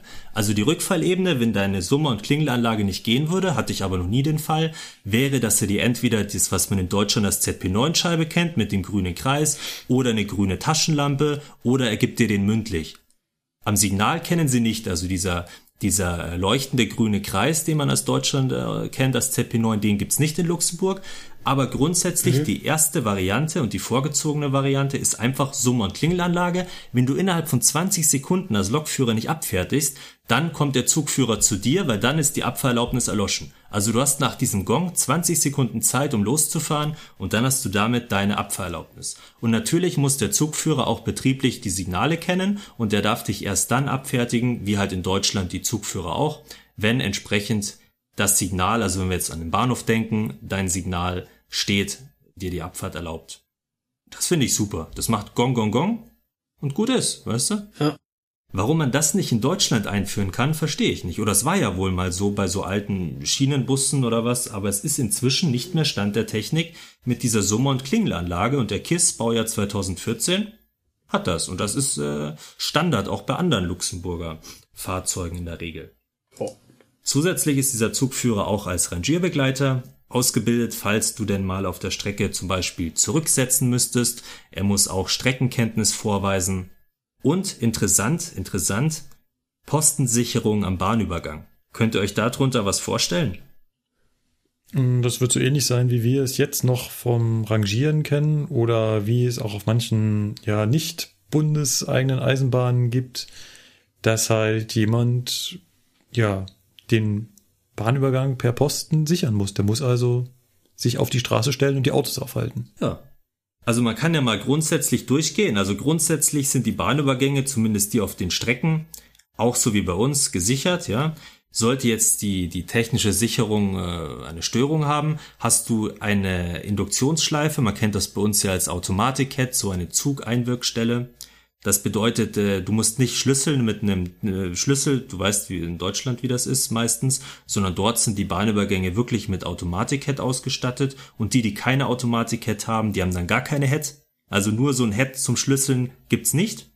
Und sollte das misslingen, weil beispielsweise, weiß ich nicht, äh, Schrankenmasten ist defekt oder die Signale, es ist irgendeine Störung noch eine größere, dann steigt dein Zugführer aus, nimmt sich wieder die Signalfahne, auch dafür haben wir sie dabei, und äh, hält dann entsprechend mit den Signalen, mit der Fahne den Autoverkehr ein. Da musst du mhm. natürlich anhalten, den wieder mitholen und äh, weiterfahren. Ja. Das ist tatsächlich gang und gäbe so, dass äh, die Zugführer auch die Bahnübergänge im, ähm, im Störfall sichern dann als letzte Rückfallebene. Wollen wir noch zum Bremsen kommen? Ja, klar. Ist ja auch immer bei der Eisenbahn so ein Thema. ja, ich habe jetzt äh, im Rahmen meines neuen Fahrzeugs äh, so ein bisschen in die Schweizer Regeln reingeschnuppert und musste feststellen, nicht alle machen das so kompliziert wie wir Deutschen mit diesen Bremsen. Also in Deutschland berechnen wir wirklich auf äh, die fünfte Kommastelle, zumindest gefühlt, unsere Bremswirkung geben das also in Bremshundertsteln an, gleichen das mit dem ab, was uns durch die Geschwindigkeit und die Strecke vorgegeben wird, was wir können müssen und haben ein, ja, eine Litanei an Maßnahmen, wenn wir die irgendwie nicht erfüllen. Andere machen das nicht so kompliziert. Wie kompliziert ist denn das mit Bremshundertsteln in Luxemburg? Also grundsätzlich mal diese Mindestbremshundertstel, wie man sie ja in Deutschland kennt, wie sie für jede Strecke festgelegt werden und teilweise ja sogar noch ähm, je nach Fahrtrichtung, weil da hast du natürlich in der einen Richtung Gefälle, in der anderen Richtung hast du dann mehr eine Steigung drin. Siehst du ja immer in deinem, in deinem Fahrplan, hast du sehr viele, wie du sagst, krumme, gefühlt aufs Komma gerundete Mindestbremshundertstel, oder? Ja. Ja. So, in Luxemburg ist das alles verbandelt in deiner Zuggattung praktisch und ist damit für alle Strecken gleich. Also diese Mindestbremshundertstel werden nicht an der, an der Strecke an sich festgemacht, sondern praktisch zusammen mit deinem Fahrzeug in eine Zuggattung zusammengeführt. Ähnlich wie ich das auch jetzt an der, in der Schweiz kennengelernt habe. Ja, da ist das genauso. Da gibt es drei Stufen und dann kannst du dir halt aussuchen, in welcher Stufe du mit deinen Bremshundertsteln landest und dementsprechend fährst du halt den Fahrplan. Ja, also in Luxemburg sind wir grundsätzlich äh, mit unserem KISS immer als V140 Zug unterwegs und dieses V140 äh, sagt gleich drei Dinge aus. Also grundsätzlich dieses V steht nicht für Geschwindigkeit, sondern dieses V ist äh, Voiture, das heißt Wagen, äh, Reisezugwagen. Also du weißt, du bist ein, ein, ein Personenzug. 140 steht für deine Geschwindigkeit, heißt du darfst grundsätzlich 140 fahren. Und das dritte ist, du musst 120 Mindestbremshundertstel haben. Also V140 ist auch die höchste Zuggattung, die es gibt in Luxemburg. Das heißt, egal ob das ein TGW ist oder ob ich das mit meinem Bummler bin, mit meiner Regionalbahn, die überall hält, wir sind beide V140 Züge und das heißt auch, es muss eigentlich kein Zug mehr als 120 Bremshundertstel haben, weil damit mhm. bist du in der höchsten Zuggattung. Wenn mhm. natürlich da nicht diese ETCS-Einstelltabellen mhm. wären, weil beim KISS haben wir da 125 gefordert. Aber vom Grundsatz her 120 Bremshundertstel ist die höchste 140 V140 Zuggattung. Dementsprechend macht ja auch nicht so viel Handstand, wenn mal ein Bremssystem ausfällt. Also sei es eine MG-Bremse, die nicht als regulär funktionierend angezeigt wird oder was auch immer. Die werden tatsächlich auch gar nicht angerechnet beim KISS. Beim KISS wird nur das vom Abschleppen, das, das Indirekte angerechnet. Also du kennst das ja auch von den Triebzügen wie 440 oder was. Du hast ja dann immer noch die Bremsstellung äh, indirekt, diese Bremsstellung P, die Bremsberechnung. Und nur das wird angerechnet. Also deine direkte Bremse, die EP-Bremse und die MG-Bremsen werden in Luxemburg dafür gar nicht hergenommen, sondern dafür wird wirklich nur deine indirekte Bremse hergenommen, das Führerbremsventil Anhand dessen werden in Luxemburg beim KISS deine Bremshundertstel, deine, dein Dauerbremszettel wird danach bestimmt. Ja. Und äh, das ist aber natürlich relativ wenig, wenn man überlegt. Wir haben ja gerade gesagt, du darfst 140 fahren damit, brauchst aber bloß 120 Bremshundertstel. Weil wenn man in Deutschland mal guckt, da brauchst du ja, wenn du 140 fahren willst, meistens schon so um die, ja, im Bereich von 140, 136 Bremshundertstel. Und das wird halt ganz einfach dadurch erreicht, wie wir vorhin schon angeschnitten hatten, dass der Bremswegabstand auf den Strecken, wo man schneller in Anführungsstrichen fahren kann, meistens dann auf 1200 Meter verlängert wird. Also geringere Blockabstände, hast dadurch geringere Durchlassfähigkeit der Strecke, aber du kannst dadurch mit weniger Bremshundertstel auch schneller fahren. Mich würde mal interessieren, wie das irgendwann mal entstanden ist. Warum wir uns in Deutschland auf diese 1000 Meter festgelegt haben und warum das in anderen Ländern scheinbar anders ist. Ja, es ist halt eben immer so ein bisschen dieses, wie du es verlängerst, dass du sagst, du kannst nicht mehr Züge durchschicken, dass ich mir vorstellen kann, eine Abwägung, weißt du, wie ich meine? Mhm. Äh, ich meine, der ja, Wunsch die, ist natürlich die... möglichst kurze Blockabstände und dadurch hast du aber dann automatisch schon ein Problem. Ja. Das ist echt mal eine interessante Frage. Da müsste man mal äh, länger nachforschen und in die Historie schauen, wie das eigentlich zustande gekommen ist in den einzelnen Ländern. Genau, ähm, also wir hatten jetzt gerade dieses V140. Die niedrigere Zuggattung ist, wie du schon gesagt hast, in Stufen. Das wäre dann in dem Fall V120 oder HPV 120. Das ist dann die Reisezug-Leerfahrt. Und dafür brauchst du dann 100 Bremshundertstel. Ah, ja, interessant, interessant, wie die Luxemburger das so machen. Ja. Also, wenn es ein Fazit gibt aus dieser Sendung, dann doch äh, das Gefühl, dass das Eisenbahnsystem in Luxemburg so in der Gesamtheit etwas einfacher ist. Ja, das würde ich so sehen. Ich glaube, also das ist jetzt gefährliches Halbwissen, da müsste ich mal einen Kollegen von mir fragen, der äh, Belgien fährt. Aber ich glaube, das haben uns die Benelux-Staaten alle so ein bisschen voraus. Also die Niederländer und die Belgier haben äh, da, denke ich, auch ein etwas äh, entspannteres Regelwerk in einigen Punkten.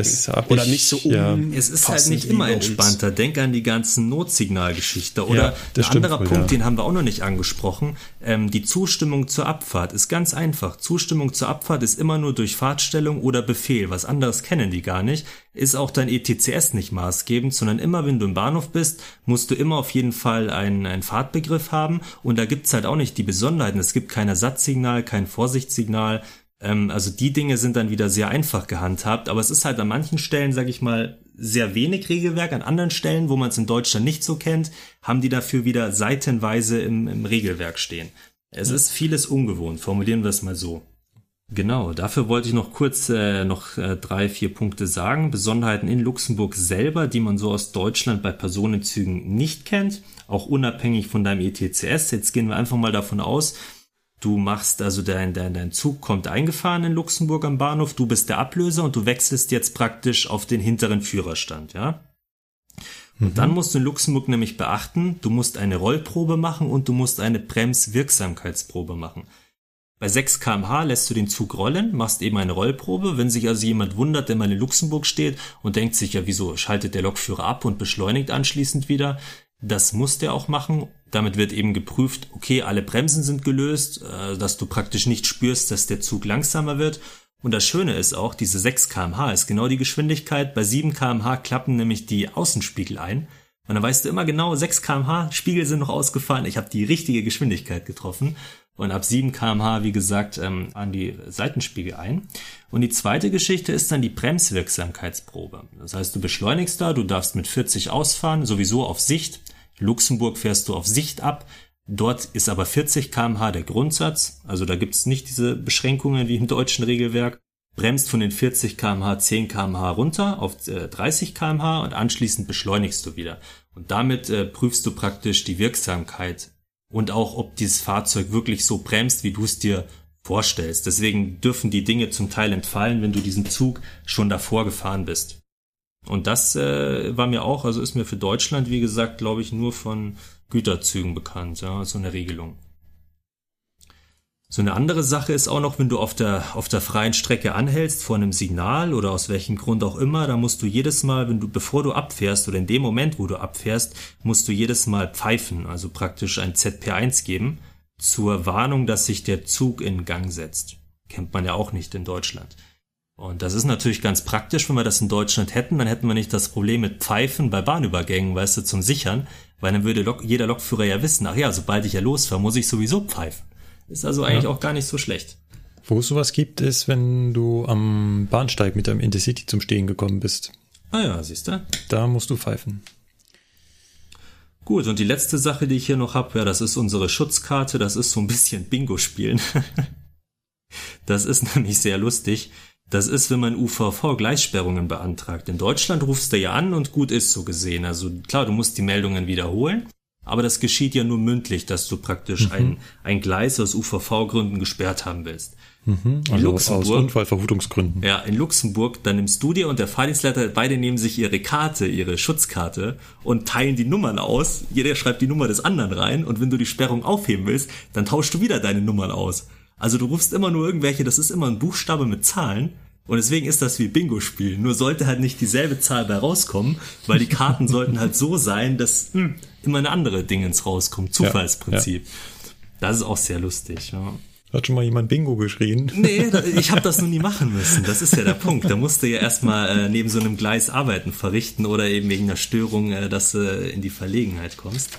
Und äh, ja, genau. Eine Sache hatte ich noch, die hatten wir vorhin noch nicht angesprochen, die ich mir in Deutschland übrigens auch wünschen würde.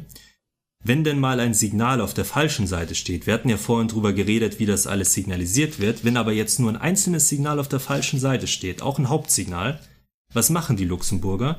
Die machen einfach unten einen Pfeil hin. Da ist einfach am Signalmast unten ein Blechschild mit dem Pfeil auf die Seite, für die es gilt. Perfekt. Keine Schachbretttafel oder irgend so ein Mist, sondern einfach ein Pfeil, für dieses Gleis gilt das Signal. Super. Weil äh, gerade bei so, weißt du, da verlaufen zwei, äh, zweigleisige Strecken nebeneinander, dann hast du genau in der Mitte eine Schachbretttafel. Ja, mh, hm, gilt jetzt die Schachbretttafel dafür oder dafür? Und die nächste Frage, ja, wo steht denn jetzt überhaupt mein Signal abweichend vom Regelstandort? Also ich will ja da wirklich, deswegen, ich bin gerade über das Bingo jetzt auf die Schachbretttafel gekommen und wollte das auch noch erwähnen, dass ich diesen Pfeil dort perfekt finde. Man bräuchte ja nur die Zuordnungstafel in Deutschland auch für Hauptsignale anwendbar machen oder Vorsignale. Von mir aus zusätzlich mit der Schachbretttafel, aber nur eine Schachbretttafel und dann irgendwo das Signal abweichend hingestellt. Naja, nicht so meine Wunschvorstellung der Infrastruktur. Gut. Ja, die Systeme haben sich anders entwickelt. Apropos Systeme, Stromsysteme. Wir haben vorhin ganz kurz angerissen gehabt, dass wir noch erklären wollen, was muss man eigentlich machen, wenn man vom Deutschen ins luxemburgische oder vom luxemburgischen ins deutsche Stromsystem fährt.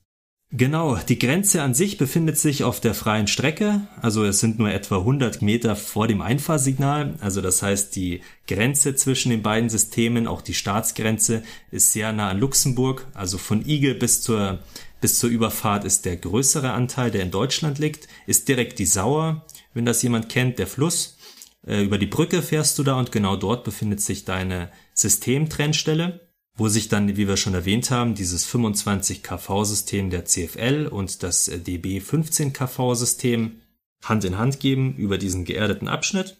Gleichzeitig hast du dort eine Level-Transition für dein STM, also du wechselst von diesem PZB STM-Level in dein ETCS1-Level und der Zugfunk wird natürlich auch von GSMRD nach GSMRL beziehungsweise genau umgekehrt umgeschaltet. Machst du das im Bahnhof oder während der Fahrt? Ja, also das ist unterschiedlich. Wir sagen jetzt einfach mal, wir fahren von Igel ab vom letzten deutschen Grenzbahnhof und fahren nach Luxemburg. So. Da hast du dann irgendwann deine Luxemburger EL3, EL4, EL5 Signale, es sind also nicht die deutschen EL-Signale, sondern es sind die Luxemburger Signale, die auf der deutschen Seite aufgestellt sind und genau umgekehrt stehen in Luxemburg nämlich die äh, deutschen EL-Signale, auch sehr kurios. Auf jeden Fall Hauptschalter ausschalten, Stromabnehmer senken. So, was machst du als nächstes? Deinen äh, Zugfunk kannst du schon mal vorwählen. Du musst also Netz mal manuell bestätigen. Das äh, kennt jeder Lokführer, wenn man auch in PGSM umschalten muss. Du hast ja da deine Liste. Das geht also nicht automatisch, sondern du musst manuell den äh, entsprechenden Zugfunk GSMR für Luxemburg auswählen.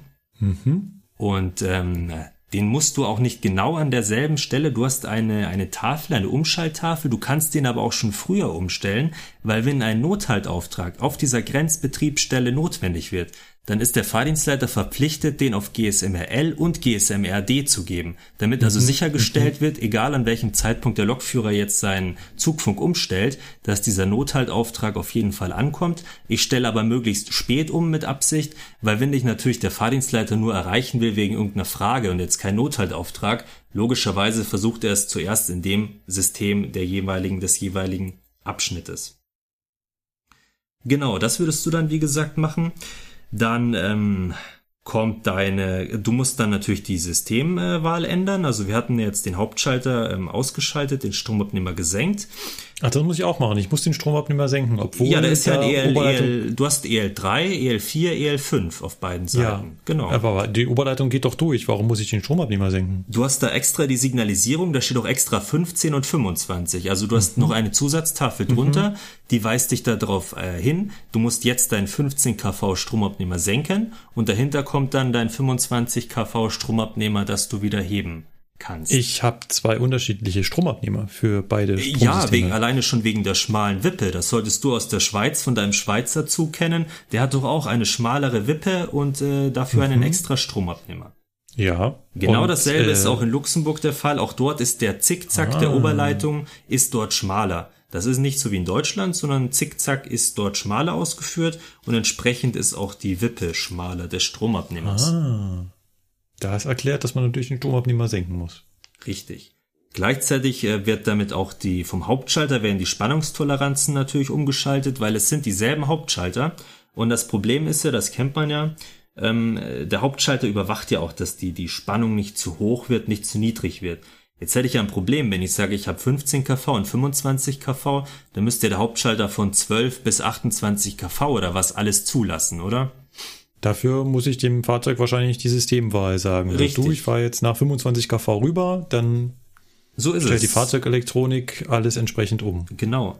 Natürlich auch die Geschichte für den, für den, für den Trafo, für die, für die Heizwicklung, weil der, der Trafo muss natürlich ja auch wissen, okay, jetzt kommt hier was anderes rein, jetzt kommt hier eine, eine höhere Spannung. Es ist ja trotzdem so, dass praktisch hier deine, deine Frequenzumrichter, Stromrichter, die wollen ja deswegen dasselbe raushaben. Was natürlich anders ist, die Frequenz, logischerweise. Wir haben ja 50 Hertz und deswegen hat der Zwischenkreis dann auch ähm, für 100 Hertz die Kapazität, weil es ist ja die doppelte mhm. Frequenz, das habt ihr ja mal mhm. besprochen in eurer Folge und entsprechend sind natürlich die Bauteile dann auch alle so ausgelegt, dass sie auch dass sie mit, mit äh, beiden umgehen können. Richtig, mit beiden umgehen können.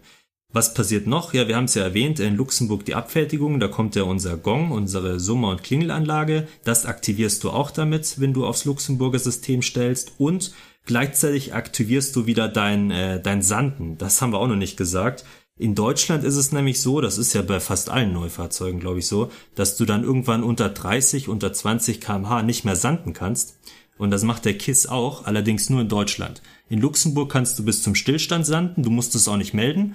Diese ganze Geschichte mit den Gleisstromkreisen, was ja hier in Deutschland ähm, zum Verhängnis wurde und eben das EBA entsprechend Vorgaben gemacht hat, kennt man in Luxemburg nicht. Und entsprechend kannst du dort dann auch ähm, zum Stillstand sanden und das gibt dir der KISS dann auch frei mit dieser Systemwahl. Ah ja. Und äh, ja, dann haben wir unser EL5, unser Luxemburger EL5. Und da ist der KISS nämlich auch ganz gut. Der hat nämlich eine sogenannte Aufrüstautomatik. Sagt euch das was? Dass du nur einen Taster bedienen musst ja. zum Heben und, und einschalten? Auch, also an der Stelle, wo mein EL5 steht, also ich darf den Stromabnehmer mhm. wieder heben, an der Stelle taste ich den Hauptschalter Taster in ein. So, jetzt macht mhm. der Zug zwei Sachen oder eigentlich drei Sachen. Die erste Sache ist, der Zug macht gar nichts, sondern berechnet die Zuglänge. Der weiß, wie lange mhm. ist, macht so lange nichts, bis du praktisch komplett mit Zugschluss an der Stelle bist, wo du den Hauptschalter eingeschaltet hast. Mhm. Dann hebt er den Stromabnehmer automatisch, ohne dass du den Taster drückst. Und gleichzeitig prüft er oben eben, ob die Oberspannung ähm, im zulässigen Bereich ist und schaltet dann deine beiden Hauptschalter ein. Das nennt sich dort Aufrüstautomatik. Mhm, mhm, Hauptschalter einschalten mit Zugspitze, Zug rüstet sich komplett automatisch auf. Das ist ja cool. Und dann kann ich noch die Besonderheit in der anderen Richtung erzählen. Jetzt haben wir ja gesagt, wie wir nach Luxemburg reinfahren. Also gut, ich wollte gerade sagen, jetzt darf ich aber nicht vergessen, noch in Wasser billig anzuhalten. Ja, kannst schon vergessen, steht dann halt am nächsten Tag in der Zeitung. das ist es. Wenn du Richtung Deutschland fährst, ist das Ganze nochmal wesentlich komfortabler. Denn wenn du abfährst in Wasserbillig Richtung Igel, bist du ja noch in dem ETCS drin. Jetzt haben wir ja vorhin schon gesagt, dein ETCS kann automatisch den Hauptschalter ausschalten, ja? Mhm. Und das kann auch deinen Stromabnehmer senken und das macht das komplett automatisch. Du musst natürlich gucken, dass du auf eine gewisse Geschwindigkeit kommst. wenn du da zu langsam abfährst oder äh, so Nieselregen hast, hm, ist es manchmal ein bisschen knapp. Aber der schaltet automatisch, das ETCS schaltet automatisch Hauptschalter aus, senkt deinen Stromabnehmer und erst dann kommt die Quittierung Leveltransition nach STM PZB. Und hinterher machst du wieder dasselbe mit der Aufrüstautomatik wie Richtung Luxemburg. Also das ist schon alles, man muss es schon mal, hm, es ist nicht so, dass man sagt, hier einmal rüberfahren, muss man mal gesehen haben, ist. Ja, ja, genau. Da gehört schon ein bisschen, ähm, ja, mit der Zeit hat man es intus, aber ja, vor allen Dingen, man möchte da nicht stehen bleiben unter der Trennstelle, äh, weil das wäre nicht so gut. Kann man das irgendwie durchschalten oder? Nee, das ist ja geerdet in der Mitte, da kannst du nichts durchschalten lassen. Da brauchst du eine Schlepplok, wenn du da zum Halten kommst. Hm. Das ist unschön. Mhm. Das Oder man macht das wie gewisse bayerische Privatbahnen und lässt die Fahrgäste schieben. Das geht auch. Ja, ja gut, ja, es geht sogar bergab, ja, Richtung Luxemburg. Ah, nee, nee, nee, das machen wir nicht. Wir machen das alles so, wie es Ich wollte jetzt hier keinen auf irgendwelche bösen Gedanken bringen. Ja, ja, ja, ja, ja, ja. Ja. Apropos böser Gedanke. Ich habe den bösen Gedanken, dass wir tatsächlich ähm, uns dem Ende dieser Podcast-Folge nähern. Ja, ja. Wenn der Florian, nichts weiter. Nee, jetzt wirklich nichts mehr. Nee, jetzt haben wir, jetzt sind wir ja auch gut schon hier an der, an der Zeit dran. Das ist ja Wahnsinn. das war eine Sonderfolge. Ich würde mich an dieser Stelle ganz herzlich beim Flo bedanken. Ich hoffe ja so ein bisschen, dass er vielleicht ab und zu doch noch mal häufiger hier vorbeischaut. Es war jetzt mal schön, danke für die Einladung, aber gucken wir mal. Aktuell gehe ich mal noch von einer einmaligen Geschichte aus. Was nicht ist, kann ja noch werden. Genau. Falls ihr da draußen Fragen oder Ideen oder Korrekturen oder Mitteilungen oder Meinungsbekundungen habt, schreibt uns doch eine E-Mail an mail@ zugfunk-podcast.de. Unter dieser Adresse findet ihr auch eine Internetseite, in der ihr kommentieren könnt. Ihr findet uns auch auf Twitter und Facebook.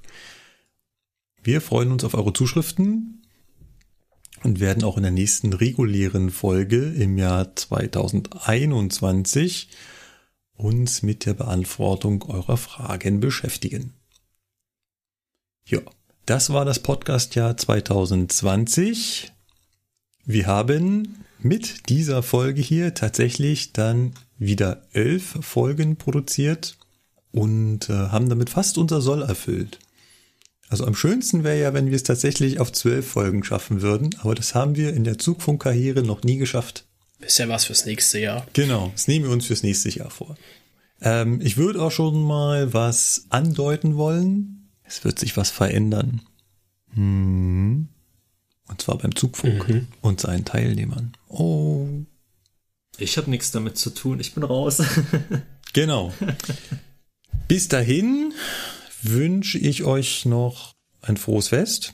Ja, von mir auch für alle. Einen guten Rutsch. Und auf ein tolles 2021. Wir drücken uns alle die Daumen. Oh ja. Hoffen, dass es besser wird wie dieses Jahr. Sagt irgendwie jeder, ja. ja. Kann ich ja gar nicht verstehen. Dann macht's gut. Ciao, ciao. Tschüss. Ciao. Tschüss.